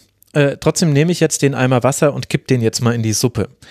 Denn bei allem, was äh, Union gut gemacht hat, muss man auch leider sagen, das war jetzt nur Hertha BSC. Und wir haben ja schon besprochen, wie schlecht Hertha BSC war. In der Woche davor hatten wir ein 0 zu 0 Spiel, was durch einen Fehler von Hector zu einem 0 zu 1 wurde. Dann, okay, Bayern-Spiel, das war, da war das Ergebnis viel brutaler, als eigentlich äh, es hätte sein sollen. Aber wenn ich mir jetzt zum Beispiel die Rückrunde angucke, dann habe ich zwar da auch so typische Unionsspiele mit dabei. Ich würde so das 3 zu 1 gegen äh, den ersten FSV Mainz 05 so sehen. Das war so wirklich so ganz oldschool und Union und ich glaube, es gab auch ein Spiel gegen Wolfsburg, wo man 45 Flanken hatte und das dann sehr unglücklich verloren wurde. Aber es gab auch immer wieder Spiele, in denen etwas passiert ist, was man bei Union ganz selten sieht, nämlich, dass äh, innerhalb von einzelnen Phasen komplette Elemente des Spiels nicht mehr da sind. Also Zugriff auf den Gegner, Kompaktheit gegen den Ball, manchmal dann auch einzelne Duelle verloren in der letzten Kette. Das war zum Beispiel gegen den VfB Stuttgart so, wo man eine gute erste Hälfte macht, aber in der zweiten, finde ich, zu passiv war. In der Anfangsphase gegen Wolfsburg war es definitiv auch so. Ich fand, dass es auch gegen Arminia Bielefeld, auch wenn das ein unglückliches Ergebnis war, dass das zu sehen war. Und so, also ich will jetzt hier nicht jedes einzelne Spiel durchgehen, aber ich hatte schon das Gefühl, es gibt schon eine Phase in dieser Rückrunde, in der Union in, in Phasen einzelner Spiele auf der Suche nach sich selbst war. Ist das normal und mir ist es vorher nicht so aufgefallen oder ist es tatsächlich eine neue Entwicklung? Ja, also ich glaube, man muss halt einfach in einer Kaderzusammenstellung, wenn man auch gerade erst so kurz in einer Liga ist, irgendwo Abstriche machen. Und ähm, Union ist relativ breit aufgestellt in der letzten Linie, also in der Verteidigung. Und auch vorne haben wir sehr viel Leute, die da äh, übernehmen können. Aber halt im defensiven Mittelfeld wird's dann hinter Kedira und Prömel schon eng. Und seit der Wintertransferperiode, wo ja dann auch Kruse am letzten Tag gegangen ist und im Sommer ist ja auch Andrich erst mehr oder weniger am letzten Tag gegangen. Das darf man ja auch nicht vergessen, dass da auch nicht mehr viel Zeit war und noch um noch Ersatz zu holen. Ähm, und dann haben wir seit diesem Ende der Transferperiode im Winter, glaube ich, außer das Mainz-Spiel oder bis zu dem Mainz-Spiel auch kein Spiel gehabt, wo ähm, sowohl Kedira als auch Prömel auf dem Platz stehen konnten, weil irgendwie erst war, erst hatte Prömel Corona, dann war Kedira gelb gesperrt, dann war Prömel gelb gesperrt und eigentlich haben wir dann fast alle Spiele, die wir in kompletter Vollbesetzung im Mittelfeld spielen konnten, dann auch wieder gewonnen.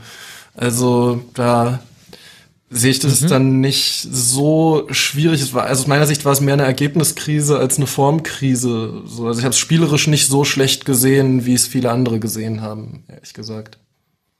Ja, also ich habe zum Beispiel dieses, äh, die, die Formkrise habe ich so, ja, würde ich mal sagen, kurz doch in, doch in einzelnen Teilen des Spiels und Phasen so ein bisschen, wie das schon angesprochen wurde, nach dem Gladbach-Spiel gesehen. Ich finde, dass wir das Gladbach-Spiel, was wir damals auswärts 2-1 gewonnen haben, dass wir das äh, durchaus natürlich auch, dann sagt man natürlich als Fan immer zurecht gewonnen haben, aber ich glaube, dass man da ein bisschen gesehen hat, was dann auf uns zukam. Dann haben wir gegen Augsburg verloren, haben gegen Dortmund ein bisschen unglücklich auch in der, in der Stärke verloren, gegen Bielefeld unglücklich verloren, haben uns dann gegen Mainz wieder gefangen. Ich glaube, dass das äh, kurze Zeit so ein bisschen der, äh, ja doch schon ein bisschen das, was du schon angesprochen hattest, ähm, ein bisschen das Aushängeschild war von manchen Phasen, die vielleicht nicht funktioniert haben. Ich sehe aber wieder einen absoluten Aufwärtstrend tatsächlich in der in dieser Geschlossenheit und das kann mhm. durchaus äh, so sein ähm, durch das. Auch durch Stuttgart das, war ja der Ausgleich ja. erst in der letzten Minute, so der ja auch sehr unglücklich war dann aus Union-Sicht. Und dann hätte man mit durchs Bayern-Spiel unterbrochen. Also wir haben jetzt ja trotzdem dann sieben Punkte aus den letzten vier Spielen.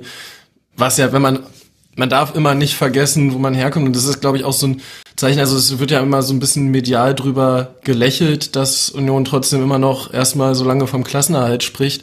So. Aber wir beschäftigen uns eigentlich bis heute mehr mit damit, wer steigt denn aus der zweiten Liga auf, wer könnte nächste Saison unter uns äh, äh, stehen in der Tabelle, wer steigt dieses Jahr ab, wer sollte drin bleiben, damit irgendjemand noch unter uns steht nächste Saison, als dass wir uns damit beschäftigen, gegen wen müssen wir denn jetzt eigentlich gewinnen, um nach Europa zu kommen. Aber das wäre doch eine gute Frage an Patricia. Wie siehst du denn das eigentlich, diese Entwicklung? Weil ich finde das tatsächlich immer ein bisschen komisch, wenn dann äh, von, von, dem, von dem Wunder in, in Bochum, wie gut die sich da rausgehalten, gesprochen wird. Ähm, und so weiter, weil das ja bei uns relativ ähnlich war. Ich habe das Gefühl, dass es bei uns medial gar nicht mehr so eine Rolle spielt, dass wir uns da so gut raushalten. Das kann von außen aber ganz andersrum sein. Ich habe das schon ganz anders gehört. Wie bekommst du das so mit? Ich glaube, ähm, man hat sich jetzt schon fast dran gewöhnt. Also ich glaube, das ist, man ist es von Union jetzt ja mittlerweile, was eigentlich schon ein Kompliment ist, gewohnt, dass, dass sie gute Arbeit leisten. Ähm, und von daher verwundert es einen nicht so wirklich, dass es zumindest stabil ist. Ähm, ich fand das jetzt, ja, ich sag mal überraschend, dass es überhaupt, dass es so Richtung Europa jetzt auch schon langsam geht. Ähm, das ist vielleicht so dieser, dieser kleine Überraschungsmoment, den man jetzt auch so bei Bochum hat, wo man sagt, okay, Bochum ähm, hält sich da ja richtig gut drin. Ähm, aber ich, ich glaube, Union ist mittlerweile schon in, in zumindest in meiner Ansicht ähm, so, ein, so ein gefestigtes Bundesliga-Mitglied und gar nicht mehr so sehr dieser ja dieser Aufsteiger, der vor ein paar Jahren kam und bei dem man jetzt mal schauen muss, ähm, wann er einbricht. Das ist doch nur so eine Frage der Zeit. So ist es halt gar nicht. Deswegen ähm, ja aus meiner Sicht Union relativ stabil und wirklich so ein so ein Mittelfeldverein, der jetzt anscheinend auch schon wieder ähm, Akzente nach oben setzt. Das kann jetzt, ähm, das, das sehe ich zum Beispiel noch nicht so gefestigt. Ich würde würd mich jetzt nicht aus dem Fenster lehnen und sagen, dass Union vielleicht nächste Saison wieder ähm, oben, oben um Europa mitspielt.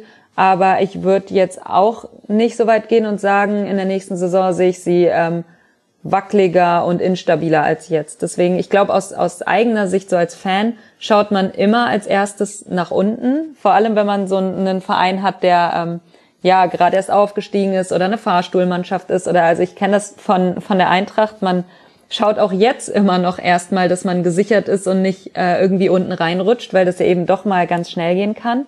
Deswegen kann ich das verstehen, dass ihr da so ähm, ja drauf schaut, wer steigt auf, wer steigt ab, ähm, was bedeutet das für uns.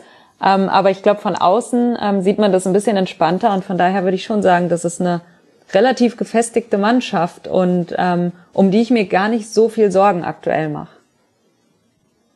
Ja, der erste Eindruck ist der wichtigste, ne? Wenn du natürlich aufsteigst und, und platzierst dich erstmal schön im Tabellenmittelfeld und dann nächste Saison qualifizierst du dich in der letzten Minute für die, äh, für die Conference League, dann ist jetzt auch schwer zu leugnen, dass man da vielleicht auch ganz, ganz, ganz gut irgendwie äh, sich da gefestigt hat. Das stimmt schon. Das kann ich Ja, genau das ist es. Ich glaube, dieses Bestätigen der ersten ähm, Saison hat da, glaube ich, viel, viel, ähm, ja, Vorschusslorbeeren gegeben auch, weil ähm, man ja irgendwie oft auch von Ab äh, Aufsteigern erwartet, ähm, die ein gutes erstes Jahr spielen. Da wird ja das zweite Jahr oft auch knifflig, wenn sich die Liga so ein bisschen drauf eingestellt hat. Da kam was Neues. Vielleicht haben einige gestandene Vereine damit auch so ein paar Probleme gehabt, aber stellen sich dann in, in der nächsten Saison dann meistens drauf ein. Das war bei Union halt eben nicht so. Die haben das bestätigt und sind dann ja auch in die, in die Conference League eingestiegen, ähm, eingezogen und, und spielen jetzt auch schon wieder um die europäischen Plätze mit. Also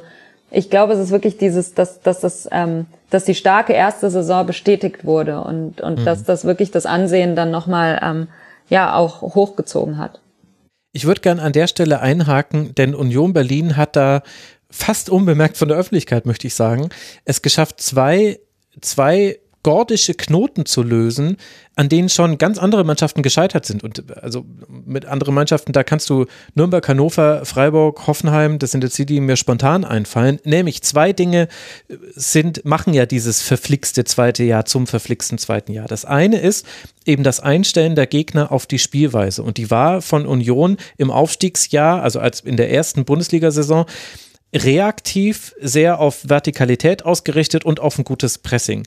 Und da fand ich es unheimlich interessant, dass Urs Fischer als dann der, der Klassenerhalt immer wahrscheinlicher wurde und als er dann sicher war, definitiv ab dann, schon dann, schon in der Rückrunde dieser ersten Bundesliga-Saison angefangen hat, andere Elemente einfließen zu lassen. Also ich glaube, das war ein Spiel gegen Gladbach, wo man auf einmal auch äh, aus Ballbesitz heraus über, über die Außenspieler immer mal wieder mit so äh, Klatschpässen nach vorne gekommen ist, war dann so ein Muster, dachte ich, dass man jetzt die ganze Zeit sieht. Sieht man gar nicht, die Achter sind, glaube ich, eher wichtig bei Union im Spiel nach vorne, aber das fand ich interessant, dass er quasi schon im laufenden Spielbetrieb schon die nächste Ausbaustufe gezündet hat und das tatsächlich funktioniert hat. Und das zweite ist die Dreifachbelastung. Wie viele Mannschaften sind schon in einer euphorischen Situation in den Europapokal gekommen? Der SFC Köln wäre ein weiteres Beispiel noch dafür und hatten dann unter dieser Mehrfachbelastung so sehr zu leiden, dass es sich auch wirklich extrem negativ auch auf die Bundesliga ausgewirkt hat. Da hat man einen Ansatz gewählt des breiten Kaders. Es war von Anfang an auch klar, okay, hier wird viel rotiert werden. Und es hat dann aber auch geklappt. Man hat weder in dem einen noch im anderen Wettbewerb so richtig krasse Ausschläge nach unten gehabt. Und beide Aspekte, auch wenn der Kader natürlich auch viel mit der sportlichen Führung zu tun hat, aber beide Aspekte, Jakob, würde ich jetzt auf Urs Fischer zurückführen, als den Kern, als denjenigen, der quasi dann letztlich die Hauptverantwortung dafür trägt, dass man das hinbekommen hat. Eben zum einen eine spielerische Weiterentwicklung und zum anderen, dass diese Rotation so funktioniert, nicht nur von, von der Stimmung im Kader her, sondern dass auch das System größer ist als die Spieler und man auch deshalb eben so gut wechseln kann. Was sind denn die Prinzipien, die Urs Fischer zu einem offenbar so guten, zumindest so gut zu Union Berlin passenden Trainer machen? Ich glaube einfach, dass er sehr den Fokus da auf die richtigen Dinge hat. So, also auch gerade in dem Thema Dreifachbelastung ähm, glaube ich schon, dass mit einem bisschen mehr Fokus auf die Conference League wir da durch die Gruppenphase durchgekommen wären.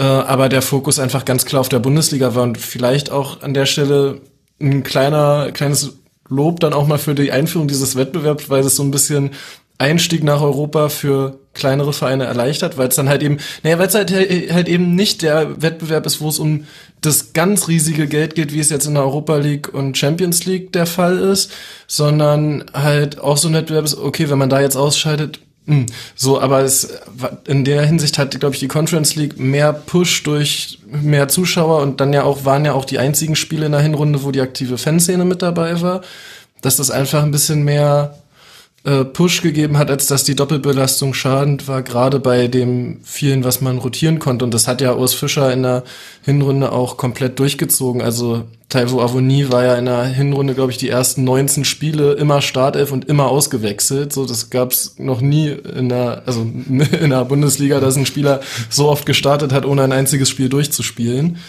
Ähm, und dass man da halt auch einfach selbst in engen Spielen gesagt hat, okay, nee, wir vertrauen jetzt so sehr auf die, die wir einwechseln können, dass wir vielleicht eigentlich den, den wir, weil er immer Startelf spielt, eigentlich als am besten ansehen, jetzt auch bei einem 0-0 gegen Bielefeld nicht zu 90, nicht 90 Minuten durchspielen lassen in der Hoffnung, dass wir es noch so gewinnen, sondern wir bleiben bei unserer Rotation, wir bleiben beim Belastungsmanagement. Das sieht man auch daran, dass wir kaum Verletzte im Kader haben. Mhm.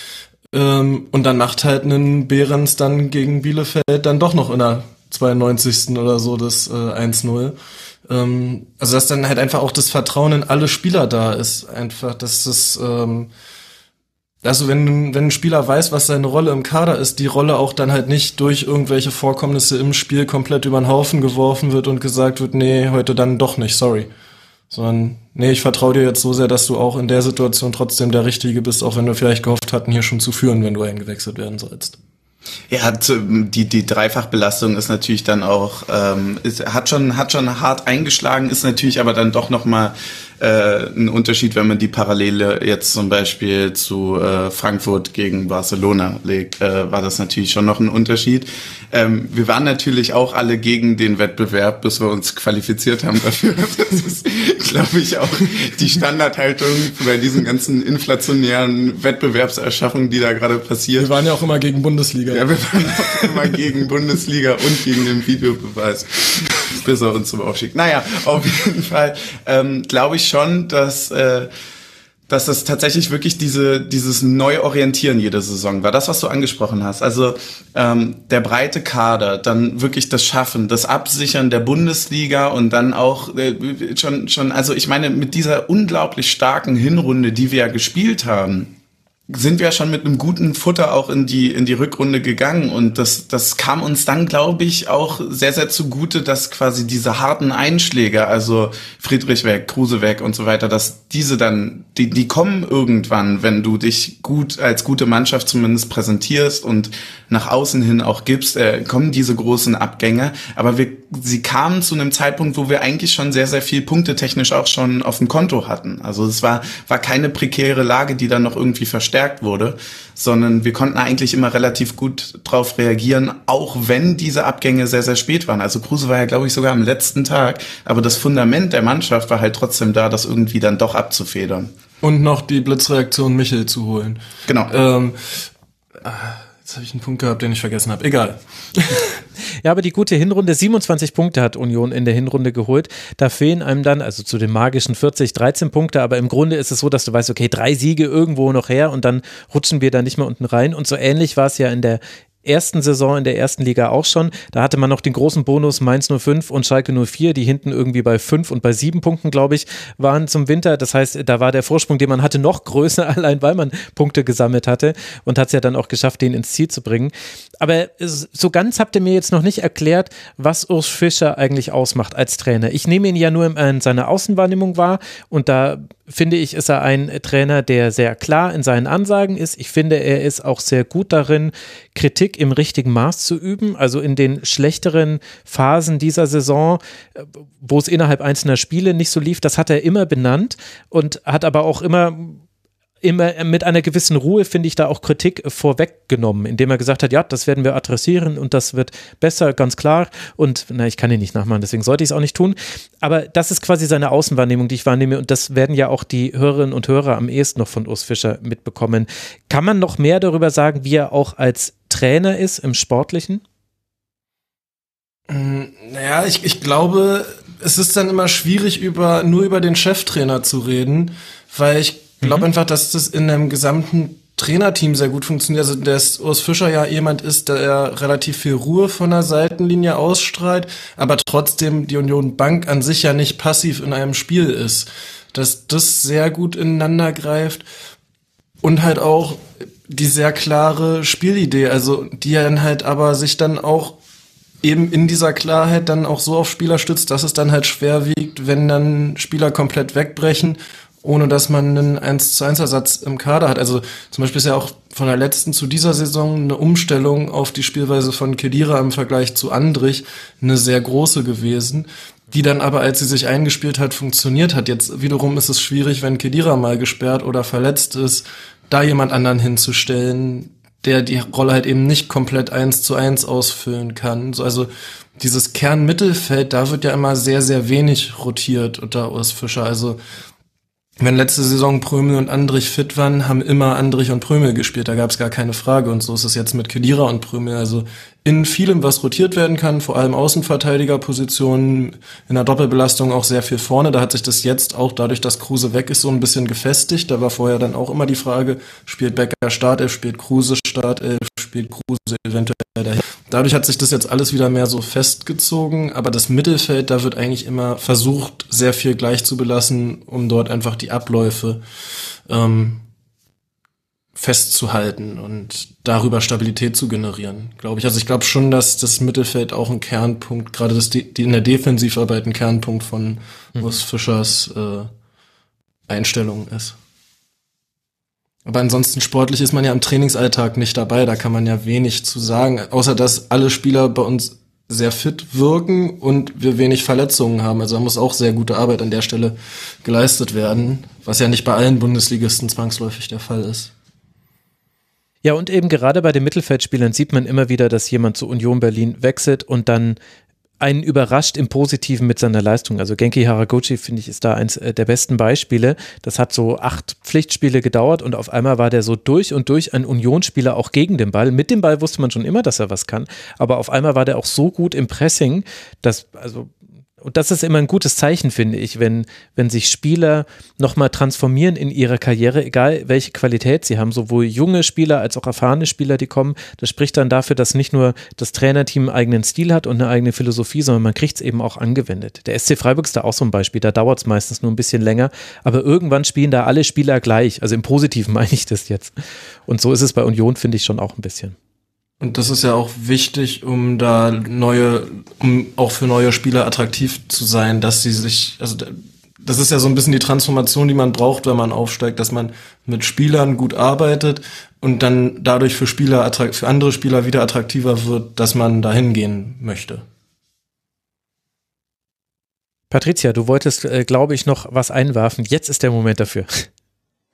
Ähm, ja, nee, ich wollte eigentlich das auch nur bestätigen. Auch so aus der Außenwahrnehmung finde ich, ähm, Fischer wirkt wie ein sehr, sehr ruhiger Typ, der auch nicht so diese Panikreaktion hat, wenn es eben mal eine Zeit lang nicht optimal läuft. Also es gibt ja dann diese Trainer, die dann irgendwie sofort irgendwas Neues versuchen oder gefühlt ihren kompletten Plan über Bord werfen und nochmal alles ähm, ja neu machen und ich habe das Gefühl, das ist bei ihm nicht so. Ich habe das Gefühl, er vertraut darauf, er weiß, dass das, was er geplant hat, ähm, auch auch funktioniert und hält daran fest. Jetzt auch nicht zu stur, das ist ja auch immer so eine Sache, wenn man dann zu lange an irgendwas festhält, was nicht funktioniert. Ähm, bei ihm habe ich das Gefühl, er kennt da genau diesen diesen Balanceakt und weiß, hey, das ist jetzt so eine Phase, das daran und daran liegt, das läuft nicht, aber es ist kein Grund, alles ähm, was die letzten Jahre gut lief, über Bord zu werfen und hier irgendwie neu anzufangen. Und ich glaube, das ist eine ganz große Stärke, dass er halt wirklich ähm, klar ist und auch ähm, ja selbstsicher, aber auch ruhig. Also dass er sich wirklich nicht aus der Ruhe bringen lässt von ja vielleicht sogar kleineren ähm, ja kleineren Dingen, die dann vielleicht mal so einen Verein erschüttern, wenn du dann vielleicht mal irgendwo eine Klatsche bekommst oder was weiß ich was und dann irgendwie direkt schon in das Umfeld in Aufruhr gerät. Aber ähm, da finde ich es immer ganz wichtig, dass der Trainer einen klaren Kopf behält und das ist bei ihm, glaube ich, auch eine große Stärke. Wir haben noch eine Frage bekommen von Tasty Marshmallow im Forum und zwar merkt man an den Fanszenen etwas, was die Entwicklung der letzten Jahre bei Hertha und bei Union angeht. Und ich möchte kurz vorausschicken, also bei den Mitgliederzahlen merkt man das, denn da hat Union Berlin einen, einen fabelhaften, eine Aufholjagd auf äh, Hertha äh, hingelegt in den letzten Jahren. Vor zehn Jahren gab es 28.000 Mitglieder bei Hertha und 7.000 bei Union und jetzt sind beide bei 38.000. Also da hat sich schon mal was getan. Ist denn das auch stellvertretend für eine generelle Entwicklung in der Stadt? Also ich glaube, diese Entwicklung in der Stadt zu sehen, ist schwierig. Also gerade in einer Stadt wie Berlin, wo wir ja auch viele Zugezogene haben, die ja schon ihre eigenen Vereine mitbringen. Stuttgart. Ist das gar zum, zum Beispiel. Zum Beispiel, ja. Ist, ist das halt gar nicht so klar zu sehen. Oder was sagst du? Ja, wir sind tatsächlich bei 41.000 Mitgliedern. Äh, es ist, glaube ich, sogar der neueste Stand vom mhm. 31.3. Ähm, das ist nämlich noch, und das, das fand ich nämlich so interessant. Also dieser Sprung ist ja, das, das waren ja irgendwie 15.000 Mitglieder alleine durch einen Aufstieg. Das, das kann, das kann gut mal passieren und so weiter. Das ist schon heftig. Aber tatsächlich so 3.000 neue Mitglieder so innerhalb einfach der Saison durch wahrscheinlich dann auch Conference League und so, äh, fand, fand ich auch schon interessant. Ähm, ich glaube tatsächlich wirklich, dass das, ähm, dass dieses Fanszene-Ding, wie Jakob das schon angesprochen hat, nicht auf Berlin übertragbar ist. Also man darf auch nicht vergessen, dass diese Vereine ja auch beide sehr am Rand von Berlin positioniert sind. Also Köpenick und Spandau gehören jetzt nicht ganz so zum Zentrum von Berlin. Und Charlottenburg, nicht Spandau. Äh, ja, stimmt, sorry. ähm, die, die nicht, war natürlich mit Absicht, äh, liegen nicht ganz im Zentrum von Berlin und äh, spiegeln natürlich damit dann auch so ein bisschen diese, ja, weiß nicht, diese, diese Vermischung innerhalb Berlins von allen Seiten wieder und dennoch hat irgendwie jeder so ein bisschen seine Ecke. Das ist, glaube ich, so eine Kuriosität, die da so aufeinander trifft. Ich, also ich habe persönlich nicht viel davon mitbekommen, dass dass da jetzt äh, groß was anderes passiert. Natürlich ist Union ähm, irgendwie bekannter geworden. Das, das passiert nun mal, wenn man in die erste Bundesliga aufsteigt. Ähm, aber ansonsten lässt sich da von mir aus nicht ganz so viel dazu noch beitragen. Und man darf auch in Berlin nicht ganz außer Acht lassen, auch wenn die jetzt sportlich keine Rolle spielen, gibt's schon auch noch sowohl im Westen der Stadt als auch im Osten der Stadt ein paar Vereine, die ähm, historisch gesehen doch noch eine Bedeutung haben und in ihren Einzugsgebieten dann doch auch immer noch dominant sind. Mhm. Was mich da ähm, interessieren würde anschließend daran, ähm, will das Union überhaupt so die die Nummer eins in der Stadt sein, ähm, auch von der von der ja ähm, vom Einzugsbereich her, weil ich habe immer das Gefühl, da ist das ist ja schon so eine so eine Familie fast schon und ähm, es beruht auch viel auf so auf so Traditionen und ähm, will man das dann überhaupt? Weil je mehr Leute neu dazukommen, desto mehr wandelt sich ja auch so eine so eine Fanszene unweigerlich. Da kann man ja glaube ich gar nicht so viel dagegen tun. Das ähm, sieht man bei uns in Frankfurt ja zum Teil auch schon so mit den mit den Euroleague-Saisons kamen ja auch viele neue Leute dazu und das wird ja dann teilweise auch von ja sehr traditionellen ähm, Fans dann auch immer ein bisschen kritisch gesehen und das, das bringt halt unweigerlich zumindest Veränderungen, egal ob man die jetzt positiv oder negativ bewerten will. Vielleicht kann man das auch gar nicht schwarz und weiß sehen. Ähm, aber es bringt Veränderungen mit sich und, und will man das so in der Fanszene von Union überhaupt oder ist man eigentlich fein damit, wenn man, wenn man ja so der Verein ist, der man aktuell auch ist und der man war, als man aufgestiegen ist. Ich glaube, also ich würde so sagen, man will es aber ohne sich zu verändern und danach zu fischen. Also sprich, man will offen dafür sein, wenn Leute, die das, was wir, was der Verein verkörpert, ähm, anzieht, dass man für die offen ist, ohne jetzt offensiv mit irgendwelchen okay, jetzt muss man ein bisschen austeilen, Big City Club Konzepten, ähm, Leute anzuf zu fischen quasi, sondern nee, man einfach das ist, was man ist, möchte man schon trotzdem in dem auch wachsen. Und wenn das, was man verkörpert, dazu führt, dass man irgendwann in allen Belangen die Nummer eins der Stadt ist, dann wird man sich nicht dagegen wehren und aktiv Gegenmaßnahmen ergreifen quasi weil es ja auch einfach dann so für, keine Ahnung, Attraktivität von Nachwuchsspielern äh, und so weiter ja schon auch ein Punkt ist, dass man da schon ja auch vorwärts kommen will und je attraktiver der Verein in der Stadt ist, umso mehr von den Top-Talenten der Stadt kriegt man vielleicht auch ins eigene Nachwuchsleistungszentrum. Ja, ich würde uns da tatsächlich äh, rausnehmen aus diesem ganzen ähm, wir sind Berlin, äh, aus Berlin für Berlin Film, den da ähm, Hertha zum Beispiel seit Jahren ja auch so wirklich auch den Verein versucht, marketingtechnisch so zu platzieren, als wäre er noch der ganz, ganz große Berliner Verein oder wäre es jemals gewesen, weil dafür ist die Diversität sowohl sportlich, das darf man ja auch nicht vergessen, in Berlin gibt's ja auch nicht nur Fußball, sondern auch äh, noch ein andere und wenn man dann Fußball betrachtet, noch einen Haufen anderer Vereine, ähm, einfach zu sagen, ey, wir haben unsere Werte, wir stehen für das und das ein ähm, wir machen uns nicht größer, als wir sind. Wir machen uns nicht kleiner, als wir sind. Wir wissen ganz genau, was wir sind. Und die Leute, die Bock darauf haben, die das teilen, die Bock auf diesen diese Art von, ähm, von, von traditionsreichem Fußball haben, traditionsreicher Fankultur und so weiter, die werden den Weg zu uns finden und ähm, auf die haben wir dann auch Bock. Ich glaube, dass der Knackpunkt, um zurück zu diesem äh, Fanszene-Ding zu kommen, tatsächlich dann eventuell mit dem Stadionausbau kommt, dass man dann, äh, man, man sagt das dann immer so ein bisschen äh, überheblich, glaube ich, die neuen Leute natürlich auch ein bisschen erzieht, dass es einfach ganz klipp und klare Regeln gibt, dass es bei uns niemals vorkommen wird, dass irgendwer zum Sündenbock gemacht wird, dass die Mannschaft nicht ausgepfiffen wird und so weiter. Dafür kriegst du einfach bei uns im Stadion mindestens einen Bierbecher über den Kopf. Ähm, und ich glaube, dass das wird auch beibehalten werden, weil diese Werte, glaube ich, auch mittlerweile auch von alleine nach außen transportiert werden. Bierbecher über den Kopf hat irgendwie auch äh, einen anderen Anklang in dieser Saison als sonst, aber du, du, du hast es äh, vermutlich anders. das habe ich auch gedacht. Gute ja, Besserung. So nicht, so ja, nicht. So nicht. Wir, wir, wir lehnen Gewalt ab. Aber weil jetzt gerade das Stichwort gefallen ist, eigentlich wollte ich schon eine Abschlussfrage stellen, aber da muss ich jetzt doch nochmal ganz kurz einhaken. Ganz kurz äh, kam äh, das Nachwuchsleistungszentrum äh, zur Sprache. Jetzt haben wir uns auch hier im Rasenfunk, ich glaube, ziemlich genau vor einem Jahr mit dem vermeintlichen Rassismusskandal damit auseinandergesetzt. Da gab es ja schwere Vorwürfe. Gibt es da eigentlich irgendeinen neuen Stand? Ich habe von diesem Thema, wenn ich ehrlich bin, über Monate hinweg gar nichts mehr gehört. Da gab es halt einen sehr ausführlichen, sehr ausführliches Statement von Union, glaube ich, das ich jetzt aber auch nicht mehr so im Wortlaut im Kopf habe. Ähm, ja, also kann ich nicht viel zu sagen.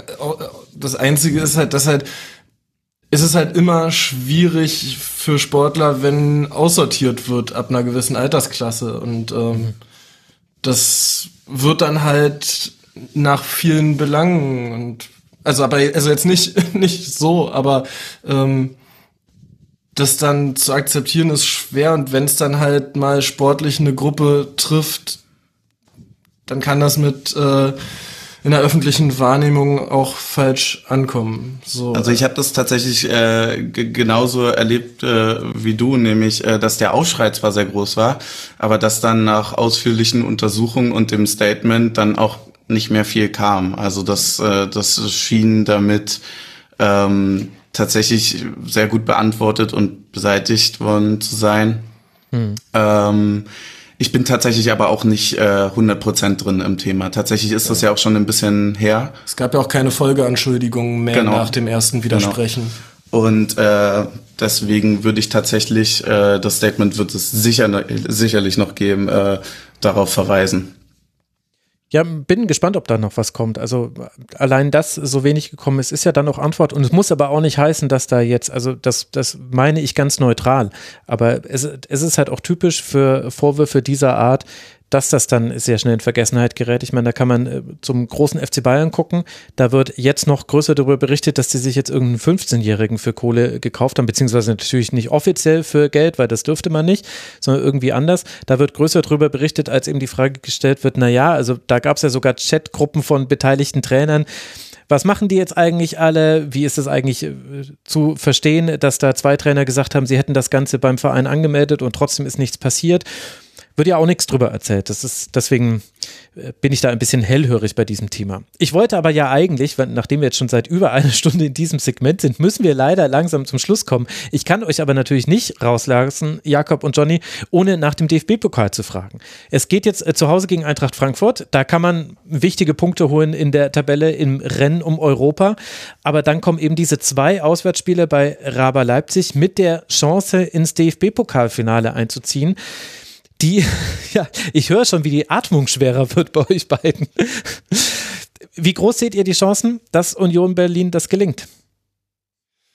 Äh, heute gering, nächste Woche Mittwoch äh, natürlich 100 Prozent. Ja, ich glaube, so würde ich es auch sagen. Also ich glaube, ich mache das so ein bisschen abhängig auch von dem Frankfurt-Spiel, weil ähm, ich davon ausgehe, dass das schon ein extremer Push-Faktor für die Mannschaft sein kann, dass du aufs, aufs Feld kommst, das erste Heimspiel, äh, dann wieder mit, mit wirklich voller Kulisse, dann gegen, Köln gegen, gegen Köln, das meine ich ja, ähm, gewinnst du das Ding, dann gewinnst du ein Derby, wenn du jetzt quasi so, ein, so einen kleinen Lauf aufbaust und äh, mit genug Selbstvertrauen dort reingehst, im Hinterkopf auch, dass du schon mal gegen die gewonnen hast, äh, dann glaube ich, ist da ist da diese Favoritenrolle vielleicht gar nicht so übertrieben anzusehen, wie man das dann als Unioner auch immer schön macht. Also rational würde ich gesehen, äh, würde ich sagen, ich, wir, wir haben wenig Chancen. Ähm, emotional dort dann äh, würde ich würde ich das ganz anders sehen. Ähm, wie gesagt, ich mache es abhängig vom Frankfurt-Spiel und ich glaube Patricia auch. also, ich glaube, die hat da auch noch ein Wörtchen mit. Ich glaube, sie hat ein anderes Interesse. Sie hat ein anderes Interesse. Aber wir machen einen Vorschlag. Ihr kommt in Barcelona weiter und dafür gewinnen wir in der Liga am Wochenende. Das wäre auch gut, ja. Ja, äh, würden wir wahrscheinlich sogar fast nehmen. Wahrscheinlich ähm, sogar fast? Ja, also es ist halt schwierig. Also klar, das Weiterkommen würden wir nehmen, aber wir würden ja. auch gern zusätzlich. Ach so, okay. jetzt verstehe ich's. okay, jetzt hat sich's relativiert. Naja, wir werden es ja sehen. Ich bin sehr gespannt, wie wir dann im Rasenfunk Royal über Union sprechen werden. Die nächsten Partien sind jetzt dann eben Eintracht Frankfurt, zweimal Leipzig und dann die drei ausstehenden Spiele sind dann noch zwei Heimspiele gegen Fürth und Bochum und ein Auswärtsspiel beim SC Freiburg. Also da ist noch einiges zu holen für Union und das ist ja auch schon mal die beste Nachricht überhaupt, wenn am 30. Spieltag plus X noch was zu holen ist für deine Mannschaft, was nicht der Klassenerhalt ist, dann hast du schon mal eine richtig gute Saison gespielt. Am Anfang dieses Segments haben wir auch über Hertha BSC gesprochen. Die bleiben punktgleich mit Arminia Bielefeld auf Rang 17, haben sich in der Tordifferenz sogar noch um ein Türchen herangeschraubt. Das werden wir gleich besprechen, wie es dazu kam, später noch in der Sendung. Hertha spielt jetzt dann in Augsburg, dann zu Hause gegen Stuttgart, dann in Bielefeld. Aber das habt ihr sicher schon mitbekommen, liebe Hörerinnen und Hörer. Da kommen die richtig knackigen Spiele für Hertha BSC. Dann wollen wir mal weitermachen mit den weiteren Partien dieses 29. Spieltags der Männer-Bundesliga und wir wechseln zum ersten FC Köln und zu Mainz 05. Steffen Baumgart hat vor der Saison gesagt, wir werden Spiele über die Wechsel gewinnen in dieser Saison und das Spiel gegen Mainz war so eines. 60 Minuten lang spielen die 05er sehr gut mit und führen nach Toren von Burkhardt und Onisivo mit 2 zu 0. Dann wechselt Baumgart dreifach, Köln schießt mit Modest den Anschlusstreffer und schafft es dann durch Lubicic und Kilian dieses Spiel sogar noch zu drehen. Womit Mainz 05 das zweite Auswärtsspiel in Folge verliert, nachdem man ja auch unter der Woche 1 zu 2 im Nachholspiel gegen den FC Augsburg verloren hat. Patricia, wie haben dir denn beide Teams Mainz und Köln gefallen? Ähm, ich fand das Spiel insgesamt sehr unterhaltsam, muss ich sagen. Ähm, das waren so zwei Mannschaften, die sich irgendwie gegenseitig, vor allem in der zweiten Halbzeit, war das ja dann echt ein so, ein so ein richtiges wildes Kampfspiel, muss man schon fast sagen. Und das Stadion ist auch richtig mitgegangen. Also das hat schon Spaß gemacht.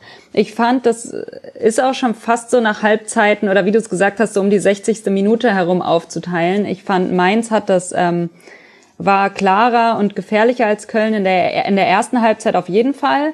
Ähm, es war jetzt kein Chancenfeuerwerk, aber ich fand dennoch, Mainz hat sich da ähm, ja zielstrebiger nach vorne gearbeitet, hat das Mittelfeld vor allen Dingen dominiert. Ich finde, man hat gemerkt, dass bei Köln ähm, Ötchan nur auf der Bank saß und ähm, da so ein bisschen als Stratege auch gefehlt hat im Mittelfeld. Und ähm, sind dann auch, finde ich, verdient in Führung gegangen. Burkhardt hat äh, ein richtig, richtig gutes Spiel gemacht. Also der war ja ähm, in, in jeder einzelnen äh, an jedem einzelnen Angriff irgendwie beteiligt und auch mhm. immer präsent. Also das war sehr, sehr stark. Und dann halt mit dem, mit dem Dreifachwechsel von Baumgart hat sich das Ganze so ein bisschen gewendet. Also dann, dann kam Köln besser ins Spiel, hat auch mehr, mehr Zugriff aufs Spiel gehabt, auch im Mittelfeld ähm, mehr Zweikämpfe gewonnen und ähm, was vorher so ein bisschen gefehlt hat. Ich finde, Köln hat so vor allem bis zur 35. Minute in der ersten Halbzeit viele Fehler gemacht, haben keine zweiten Bälle gewonnen und ähm, waren, waren auch nicht da in den Zweikämpfen. Ich fand so, so gegen Ende der ersten Halbzeit wurde es ein bisschen besser und dann halt ähm, erneut wieder nach dem, nach dem, nach dem Wechsel. Also ich finde, da hat Köln sich dann wirklich in die Partie gebissen und ähm, war griffiger und hat das Spiel dann auch drehen können, weil Mainz da irgendwie es nicht mehr geschafft hat, Ruhe reinzubringen. Also das war sehr, sehr hitzig und, und das Stadion hat, ich finde, die Fans haben noch ihr Übriges getan. Also es war so eine richtig aufgeheizte Atmosphäre und ich, ich glaube, Mainz hat das dann irgendwie nicht mehr in die Hände kriegen können, das Spiel. Ja, besonders ärgerlich natürlich, wenn da zwei Gegentore nach Standardsituationen fallen und das beschreibt aber die Mainzer Leistung ganz gut, denn viel falsch hat eben Mainz gar nicht gemacht. Und dennoch war es irgendwie, schien es zwangsläufig, dass der FC mindestens noch zum Ausgleich kommt, eben nicht nur wegen der Stimmung im Stadion, sondern eben weil mit der Hereinnahme von Ötschern mit Lubicic sich so viel verändert hat, Hector wieder von der 6 auf die Linksverteidigerposition gewechselt mit diesem Dreifachwechsel. Und bei Mainz hatte ich das Gefühl in dieser zweiten Hälfte, bei vielen Dingen, die Mainz wirklich gut gemacht hat. Das war ein gutes Spiel und das wäre auch ein Punkt wäre verdient gewesen, hätte auch ein Sieg werden können. Das war nicht das Auswärts Mainz 05, was man schon so häufig gesehen hat, sondern es war viel, viel besser. Bei Mainz hatte ich das Gefühl, die können nicht nur in der eigenen Hälfte verteidigen. Denn es gab eine Phase nach dem Anschlusstreffer, wo das alles so auf das 2 zu 2 hinauslief.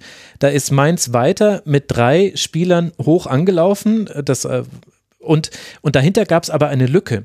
Und eine ganze Weile lang waren Stach und Chor tief gestanden und die Lücke gab es quasi vor ihnen. Da könnte, konnte Köln da nicht so viel damit anfangen, außer dass Ötschern da seine Dribblings starten konnte. Das hatte dann auch eine Auswirkung. Und dann aber ausgerechnet, ich glaube beim 2 zu 2 war es dann, ähm, da war man dann aber in der Zentrale zu hoch aufgerückt. Da konnte man dann hinter Stach und Chor spielen.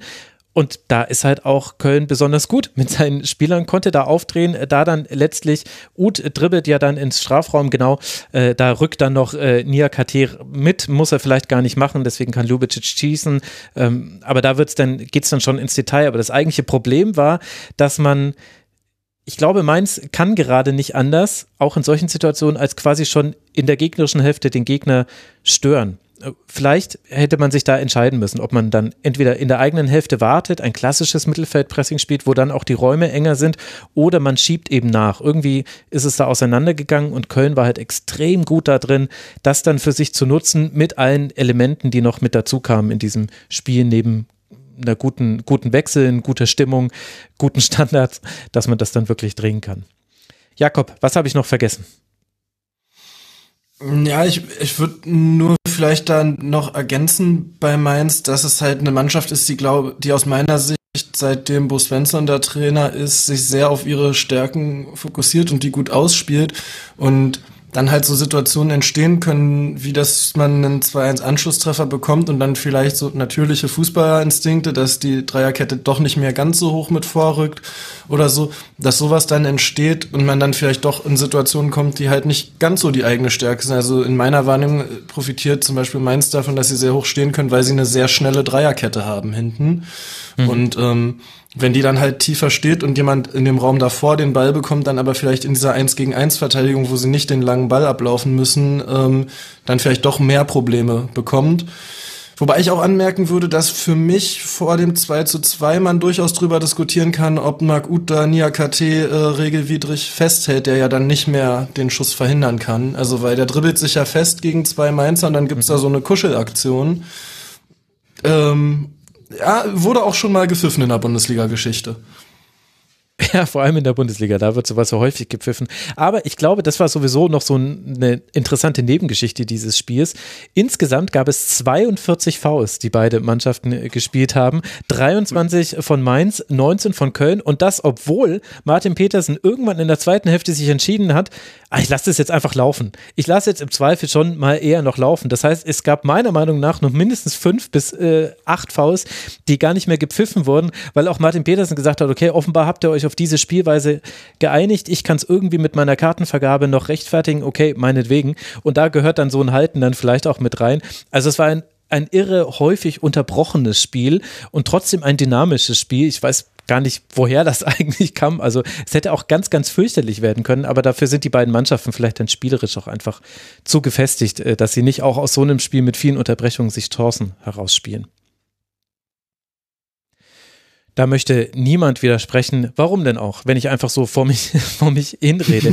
Bei Mainz 05 aber tatsächlich, also die Standardgegentore, das wird jetzt wirklich, das wird äh, nervig langsam. Gegen Dortmund, Freiburg, Augsburg und jetzt auch gegen Köln wieder Gegentore kassiert. Äh, man geht aus dieser Woche mit zwei guten Auswärtsspielen raus und hat wieder keine Punkte gesammelt. Damit ist so ein bisschen die Saison am Austrudeln. Nach unten hin muss man keine Angst mehr haben. Zwölf Punkte Vorsprung auf den Relegationsplatz. Nach oben hin hat man jetzt aber auch sechs Punkte Rückstand auf Rang sieben. Das ist schade, weil so wie man Bo Svensson kennt, das hat er auch in der letzten Saison entsprechend schon thematisiert, wenn das Saisonziel Klassenerhalt erreicht ist, dann verständigt man sich durchaus auch was Neues, so wie es ja Union Berlin jetzt auch getan hat. Ich vermute mal, dass Mainz 05 äh, das zumindest hochgesteckte Ziel, was man sich da vielleicht gesetzt hat, jetzt dann schon verpasst hat. Jetzt geht es dann eher darum, diese, diese Saison noch gut zu Ende zu bringen. Das ist dann zwar angesichts des Klassenerhalts verschmerzbar, aber trotzdem irgendwie jetzt in der Entstehung fand ich bitter, weil Mainz wirklich kein schlechtes Spiel gemacht hat. Na, zu Standardgegentoren kann man noch grundsätzlich sagen, es ist halt schwierig. Man, Standards ist halt die einzige Aktion, wo du nur reagieren kannst, ne? Also, und wenn man dann jemand bei Köln hat wie Anthony Modest, der da halt auch sehr dominant im Strafraum ist, das mussten wir in der Hinrunde auch erfahren, Mhm. Dann ist es schwierig, irgendwie Ecken auch über 90 Minuten komplett äh, kompromisslos wegzuverteidigen. Da würde ich jetzt nicht unbedingt eine Schwäche. Also gegen Köln kann man schon mal zwei Standardtore kassieren, möchte ich sagen. Ja, das stimmt, das stimmt. Vor allem der, gerade die Ecke zum 3 zu 2, die war auch herausragend geschlagen von Marc Uth. Die kam nämlich quasi von oben auf den Kopf von Ötschan. Äh, und dessen Kopfball kann Zentner dann noch klären, was aber, glaube ich, bei beiden Ecken dann schon ein Thema ist, ist, äh, beide werden ja nicht mit dem ersten Torschuss zum, zum Treffer, sondern mit jemandem, der an, an einem der beiden Pfosten noch mit einläuft. Einmal ist es dann äh, Skiri, der den Ball noch entscheidend abfälscht und beim zweiten Mal ist es Kilian, der den Abpraller, die Parade von Zentner nutzt. Und da gibt es schon die Möglichkeit, finde ich, zu sagen, naja, bleib halt bitte bei deinem Gegenspieler, bleib in der Aktion drin, das kann passieren. Skiri noch schwierig, kaum zu verteidigen, aber Kilian muss da nicht unbedrängt zum Schuss kommen. Ja, na eigentlich genau nicht, weil ja alle ballorientiert auf den ersten Ball gehen und äh, dann der zweite, die Offensivmannschaft einfach ihre Laufwege durchläuft und die mhm. Defensivmannschaft sich auf den Ball fokussiert. Ja. Also genau der zweite Ball ist der schwerste zu verteidigende bei Standards. Also Union hatte, glaube ich, in der zweiten Liga gefühlt drei Saisons in Folge, wo 15 Tore mit dem zweiten Ball am langen Pfosten eingeschoben wurden. Und das konnte niemand verteidigen, wenn man, sobald der Kopfball am ersten Pfosten gewonnen wurde.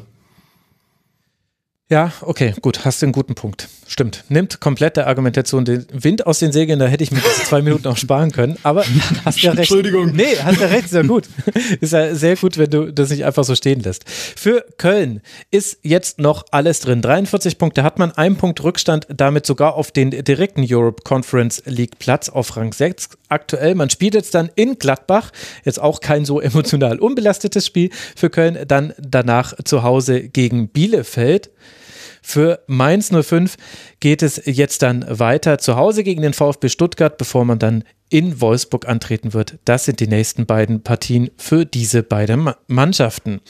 Dann lasst uns auch über Gladbach sprechen. Die konnten nämlich gewinnen und das mit einem Doppelschlag in der 18. und der 24. Minute, beziehungsweise es ging ein bisschen schneller eigentlich. Da lag da noch eine Unterbrechung dazwischen. Im Auswärtsspiel bei Fürth konnte man mit 2 zu 0 gewinnen. Die Franken haben einige Chancen, allerdings kaum hochkarätige. Am Ende gelingt dann keinem von beiden Teams ein weiterer Treffer. Aber Johnny, man hat mal wieder so ein Spiel gehabt. Ich weiß jetzt nicht, wie viel du schon von Gladbach gesehen hast. Ich hatte mehrere Déjà-vus.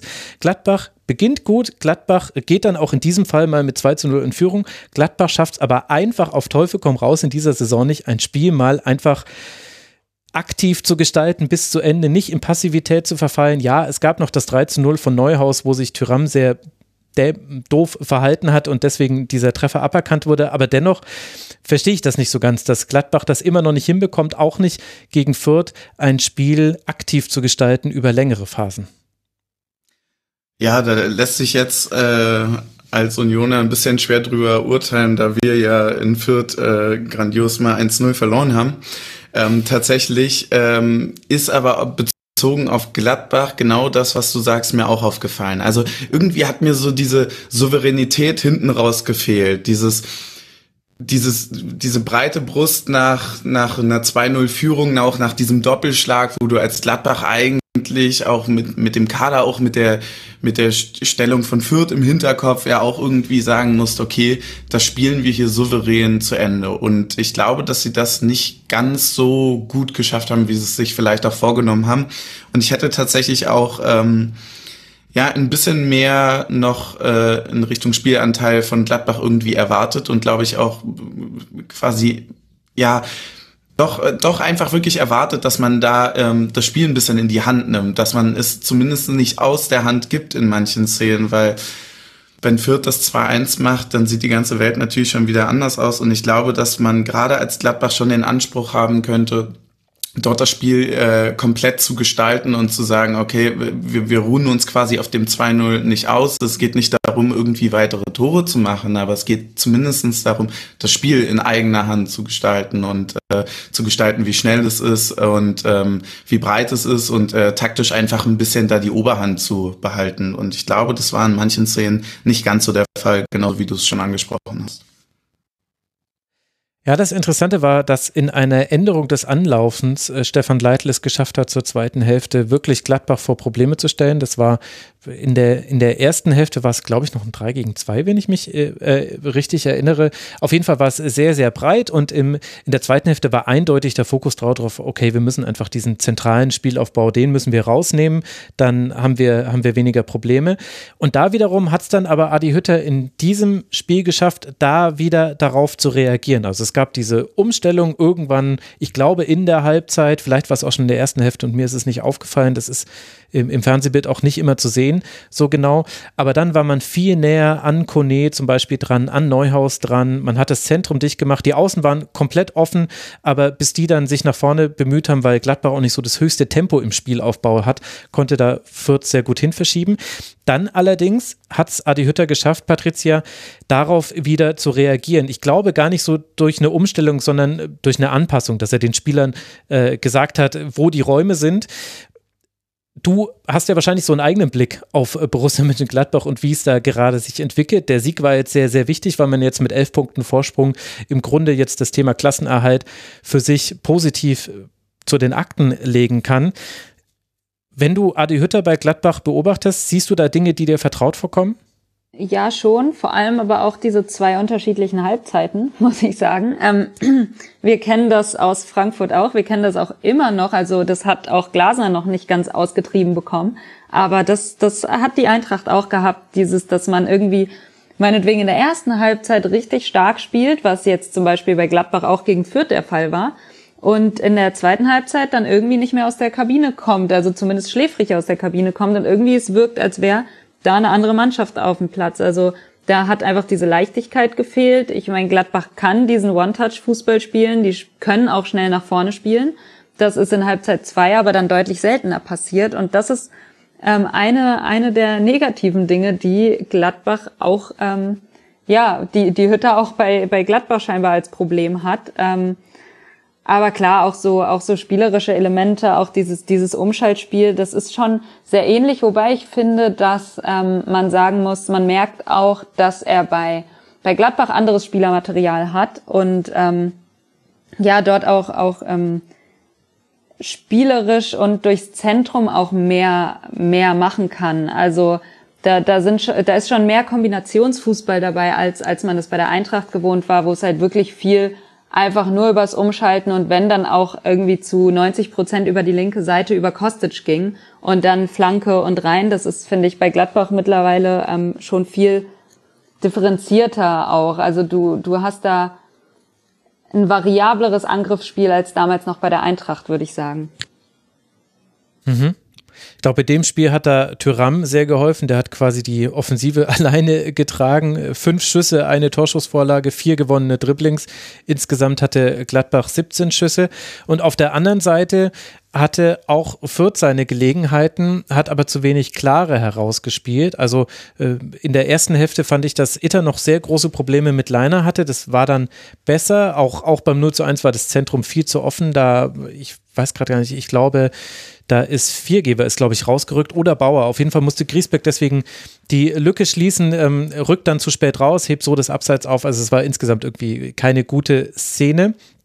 In der zweiten Hälfte dann aber in Gang kam, mit einigen guten Möglichkeiten, aber die meisten davon neben das Tor. Von zehn Schüssen nur einer aufs Tor.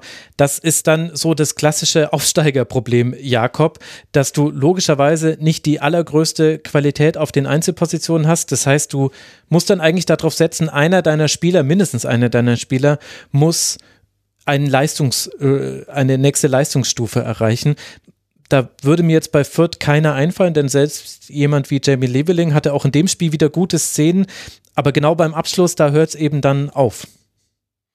Ja, ich würde sagen, dass Fürth großes Problem ist, dass die Aufstiegsspieler, die die nächsten, die die nächste Stufe erreicht haben, nicht mehr da sind. ja, also stimmt, David Punkt, Raum ja. und ein Paul Jecke haben durchaus dieses Jahr eine neue Leistungsstufe erreicht. Ähm, spielen bloß aus Fürther Sicht leider nicht mehr dort. Ähm, und das macht es dann halt ungemein schwierig. Also Fürth ist ja durchaus auch eine Mannschaft, die schon in der letzten Saison durch eher durchs Offensivspiel in die äh, erste Liga gekommen ist und dann noch in der Defensive zwei Leistungsträger verloren hat. Plus ähm, noch Anton Stach. Also ich verstehe, dass du Paul Jeckel höher wertest als Union-Fan, aber Anton Stach darf man ich war, komplett ich, vergessen. Ja, okay, ich war noch bei David Raum bei Hoffenheim. Ach so, ja, genau. Okay, okay, ja. Das waren die beiden, die ich jetzt auf dem Zettel hatte. Ähm, und ja, dann wird's halt schwierig, gerade wenn man dann vielleicht nicht die großen Mittel hat, äh, Geld in den Kader zu investieren oder auch nicht das, den Willen hat. Also ich glaube, ähnlich wie Fürth dieses Jahr ging's ja Paderborn vor in unserer ersten Bundesliga-Saison. Die sind mit uns aufgestiegen und dann ähm, haben sich halt dann ähnlich entschieden, eher nicht das Risiko einzugehen, ähm, nochmal mehr erfahrene Spieler zu holen und darauf zu setzen, dass man drin bleibt, sondern eher so, okay, wir nehmen das Geld mit und wenn es reicht, dann freuen wir uns und wenn nicht, dann gehen wir halt zurück in die zweite Liga. Ähm, und ich glaube, das ist ein kalkuliertes Risiko bei Fürth gewesen, ehrlich gesagt. Ja, das glaube ich ehrlich gesagt auch. Und dann muss man auch so ein 0 zu 2 nicht höher hängen, als es ist. Gladbach hat ein gutes Spiel gemacht, verdient gewonnen. Fürth hat kein schlechtes Spiel gemacht, aber dann dennoch verdient verloren, weil man vor allem in der ersten Hälfte nicht gut mit den tiefen Angriffen von Gladbach zurechtgekommen ist. Und so bleibt dann am Ende ein 10-Punkte-Rückstand für Kräuter Fürth aufs rettende Ufer auf Bielefeld. Die nächste Partie findet auswärts in Hoffenheim statt. Und vor Borussia Mönchengladbach eben der angesprochene 11-Punkte-Vorsprung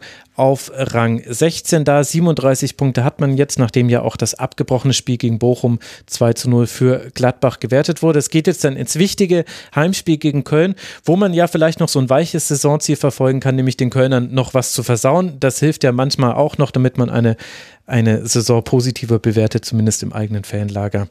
Das werden wir uns dann in der nächsten Woche ganz entspannt angucken, so wie wir uns an diesem Wochenende ganz entspannt die letzte Partie angucken konnten, Patricia, nämlich zwischen Wolfsburg und Arminia Bielefeld. Und es ist wirklich ja, es muss fürchterlich gerade sein, Bielefeld zu sein und das erstmal aus rein nicht sportlichen Gründen. Letzte Woche verletzt sich Fabian Klos schwer im Kopf. An diesem Spieltag fällt Cedric Brunner ungebremst mit dem Kopf auf den Boden. Mal wieder kann man nur gute Besserungen wünschen und hoffen, dass er sich gut erholt. Es scheint so zu sein, dass nichts Schlimmeres passiert ist nach allem, was man bisher gehört hat. Und das sind eben die nicht sportlichen Aspekte, die gerade schwer zu ertragen sind aus Bielefelder Sicht. Und sportlich war es dann zwar weniger relevant, weil die Gesundheit steht immer über dem Ergebnis, aber auch nicht arg viel besser vom Gefühlten her. Bielefeld hatte schon vor der Verletzung von Brunner große Probleme und am Ende sorgen dann Tore von zweimal Matcher und je einmal Arnold und Kruse für einen klaren 4 zu 0 Sieg für Wolfsburg, die ihrerseits damit das Thema Abstieg auch relativ abhaken können. Acht Punkte Vorsprung auf äh, Rang 16 und Bielefeld hat nicht nur verloren, sondern auch noch seine Tordifferenz nicht gerade zum Besseren gestalten können. Patricia, was ist aus deiner Sicht zu diesem Spiel zu sagen, außer bitter aus Sicht der Arminen?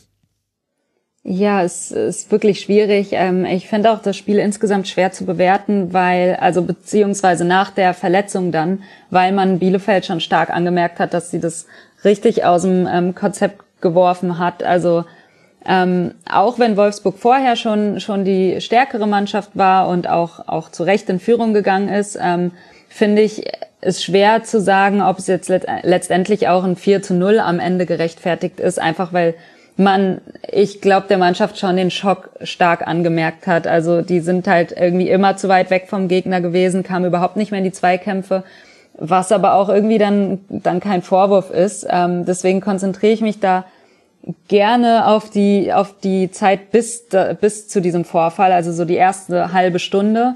Und ähm, da fand ich, dass, dass ähm, Bielefeld eigentlich gut reinkam, hatten ja direkt eine, eine große Chance am Anfang, die Castells dann äh, stark pariert hat.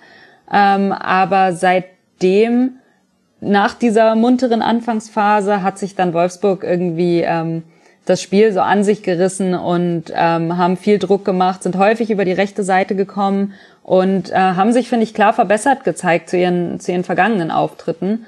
Ähm, wohingegen Bielefeld ähm, irgendwie sehr, sehr viele Räume gelassen hat, auch, auch in den Zweikämpfen schwach war. Und ähm, obwohl Bielefeld ja eigentlich eine Mannschaft ist, die sehr, sehr laufstark und auch zweikampfstark ist. Ich finde, das hat man nicht gesehen.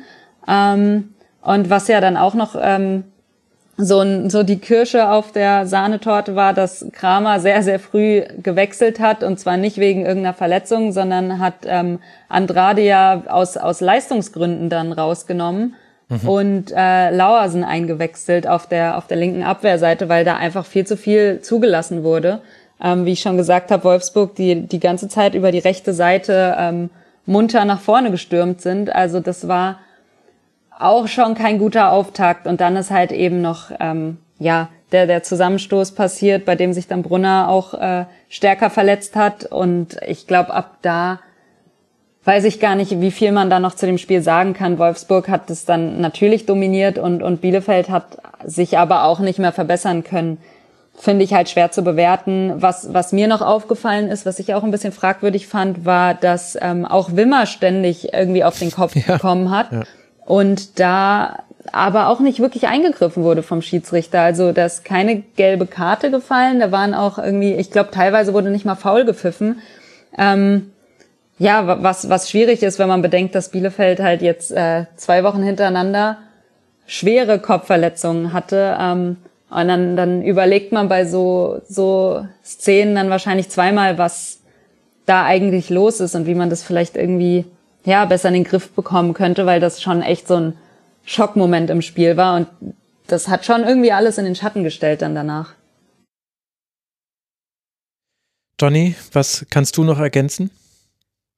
Ja, ähm, ich, ich würde es bei dem Bitter belassen tatsächlich, weil ich glaube, dass das gerade mit dem Restprogramm, was die Arminia da jetzt hat, das wird ja jetzt auch nicht wirklich so richtig einfacher. Also wir haben als, äh, die haben als nächstes das Spiel gegen Bayern, dann kommt Köln auswärts, dann spielt man das wichtige Duell zu Hause gegen Hertha, dann hat man Bochum und am Ende nochmal zu Hause Leipzig. Ich glaube, dass da jetzt auch ähm, eigentlich ein guter Zeitpunkt gewesen wäre, um gegen Wolfsburg nochmal ein Zeichen zu setzen ähm, oder zumindestens nicht vier Dinger zu kassieren, weil das natürlich mit Blick auf die Tordifferenz, die ja im Vergleich zu Stuttgart und Augsburg, naja gut, Augsburg ist schon ein bisschen weg jetzt, aber zu Stuttgart immer noch relativ nah beieinander ist, auch noch irgendwie ein Thema darstellt. Und äh, ich glaube, deswegen ist äh, neben, neben dem Bittersein der Niederlage ist halt auch die, die derbe Niederlage wirklich nochmal ein Problem jetzt, glaube ich, auch aus irgendwie, um da rauszukommen, auch für die nächsten Spiele nochmal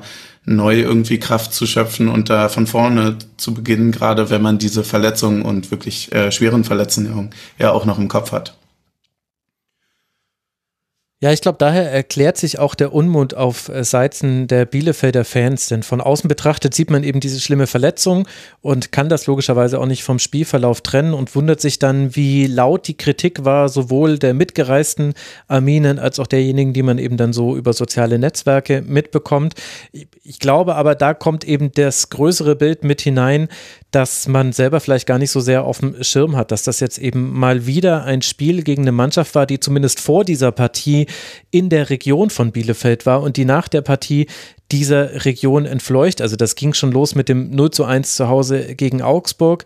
Das äh, ging weiter dann mit einem, das war jetzt zwar kein Tabellennachbar, aber das 0 zu 4 bei Mainz 05 war ein schlechtes Spiel von Bielefeld, ein ganz, ganz schlechtes Spiel. Ein sehr, sehr, sehr glückliches 1 zu 1 gegen Stuttgart jetzt am letzten Wochenende.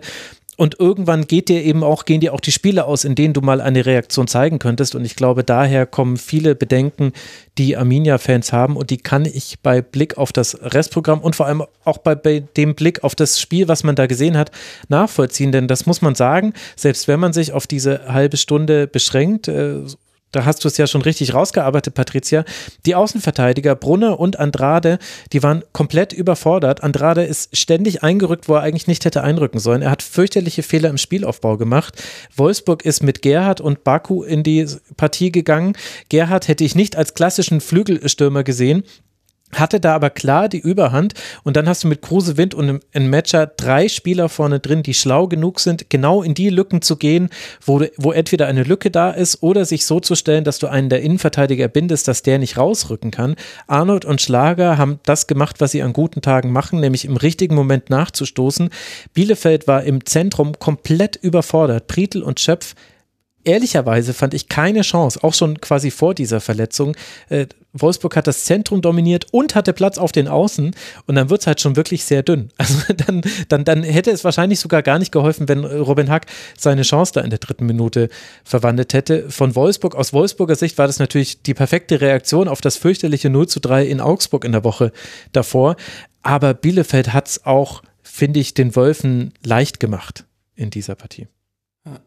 Ich glaube, also dass in Bielefeld auch noch sehr stark die Angst dazu kommt, dass man halt dann wieder absteigt und also in meiner Kindheit war Bielefeld regelmäßig in der ersten Liga und dann aber jetzt zwischendurch so lange nicht. Ähm, und die sind ja ein bisschen einen anderen Weg auch kadermäßig gegangen als äh, zum Beispiel Union nach dem Aufstieg und haben ja sehr viele junge, interessante Spieler geholt die halt natürlich aber auch sehr interessant sind, sobald sie absteigen für alle anderen Vereine und dass da auch so ein bisschen die Angst mit reinspielt, mit wer bleibt denn, sollte man wirklich absteigen. Also dass das die ganze Situation im Umfeld nochmal angespannter macht als bei anderen Vereinen, die unten drin stehen.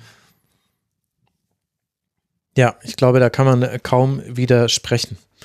Und äh, bei Wolfsburg, ich glaube, da ist man froh, dass äh, man den Konter zum vermeintlichen 2 zu 0, dass der dann nicht mehr wichtig war. Über den hätte ich sonst viel gesprochen. Der war ja so schlecht ausgespielt. Meine Güte, ich glaube, ein 5 gegen 3 war das. Und dann kriegt man das nicht ausgespielt, ohne im Abseits zu stehen beim entsprechenden Pass. Ganz, ganz schwach. Aber gut, Wolfsburg hat aber ansonsten ein gutes Spiel gemacht. Also das war nur das hätte noch wichtig werden können. Und man war in der Luft vor allem komplett dominant. Stimmt, das hatte ich mir noch aufgeschrieben. Das war ein wichtiges Element, was Bielefeld auch gefehlt hat. Lange Bälle gab es natürlich mal wieder, aber 25 zu 10 Kopfballduelle von Wolfsburg gewonnen. Ist jetzt auch nicht so überraschend, wenn man sich anguckt, da waren Brooks, Bono und Lacroix in der letzten Linie und Schlager und Arnold sind jetzt ja auch nicht bekannt dafür, so schwach zu sein beim Kopfball, vor allem Maximilian Arnold. Also auch dieses Element im Bielefelder Spiel war einfach genommen durch den Gegner, durch einen guten Gegner und dementsprechend hatte man da keine Chance, auch jenseits aller nicht sportlichen Elemente. Gut, dann machen wir doch an dieser Stelle den Spieltag zu. Wolfsburg spielt jetzt dann mit 34 Punkten auf dem Konto bei Borussia Dortmund.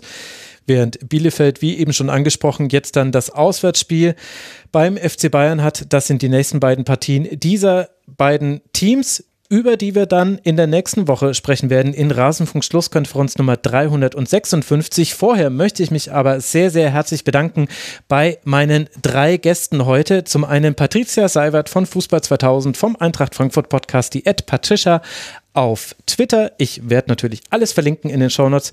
Patricia, danke, dass du mal wieder mit dabei warst im Rasenfunk. Ja, vielen Dank, hat Spaß gemacht. Mir auch. Ich wünsche dir viel Spaß im Rückspiel gegen Barca. Ich hoffe, dass es sehr viel Spaß machen wird. Danke, ich hoffe es auch.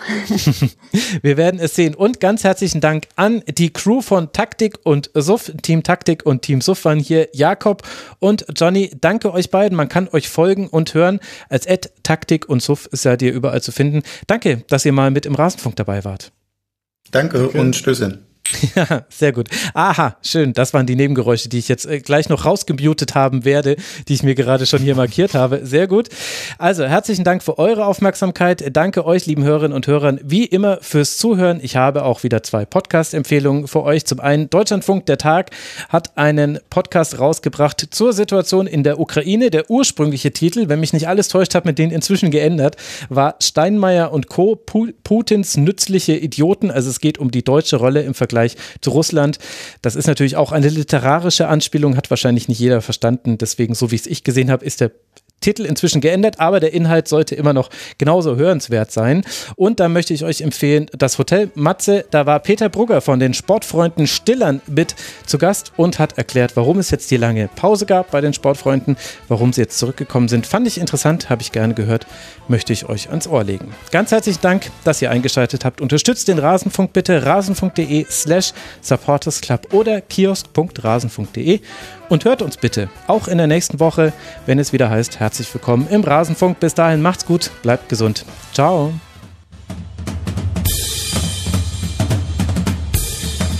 Das war die Rasenfunk-Schlusskonferenz.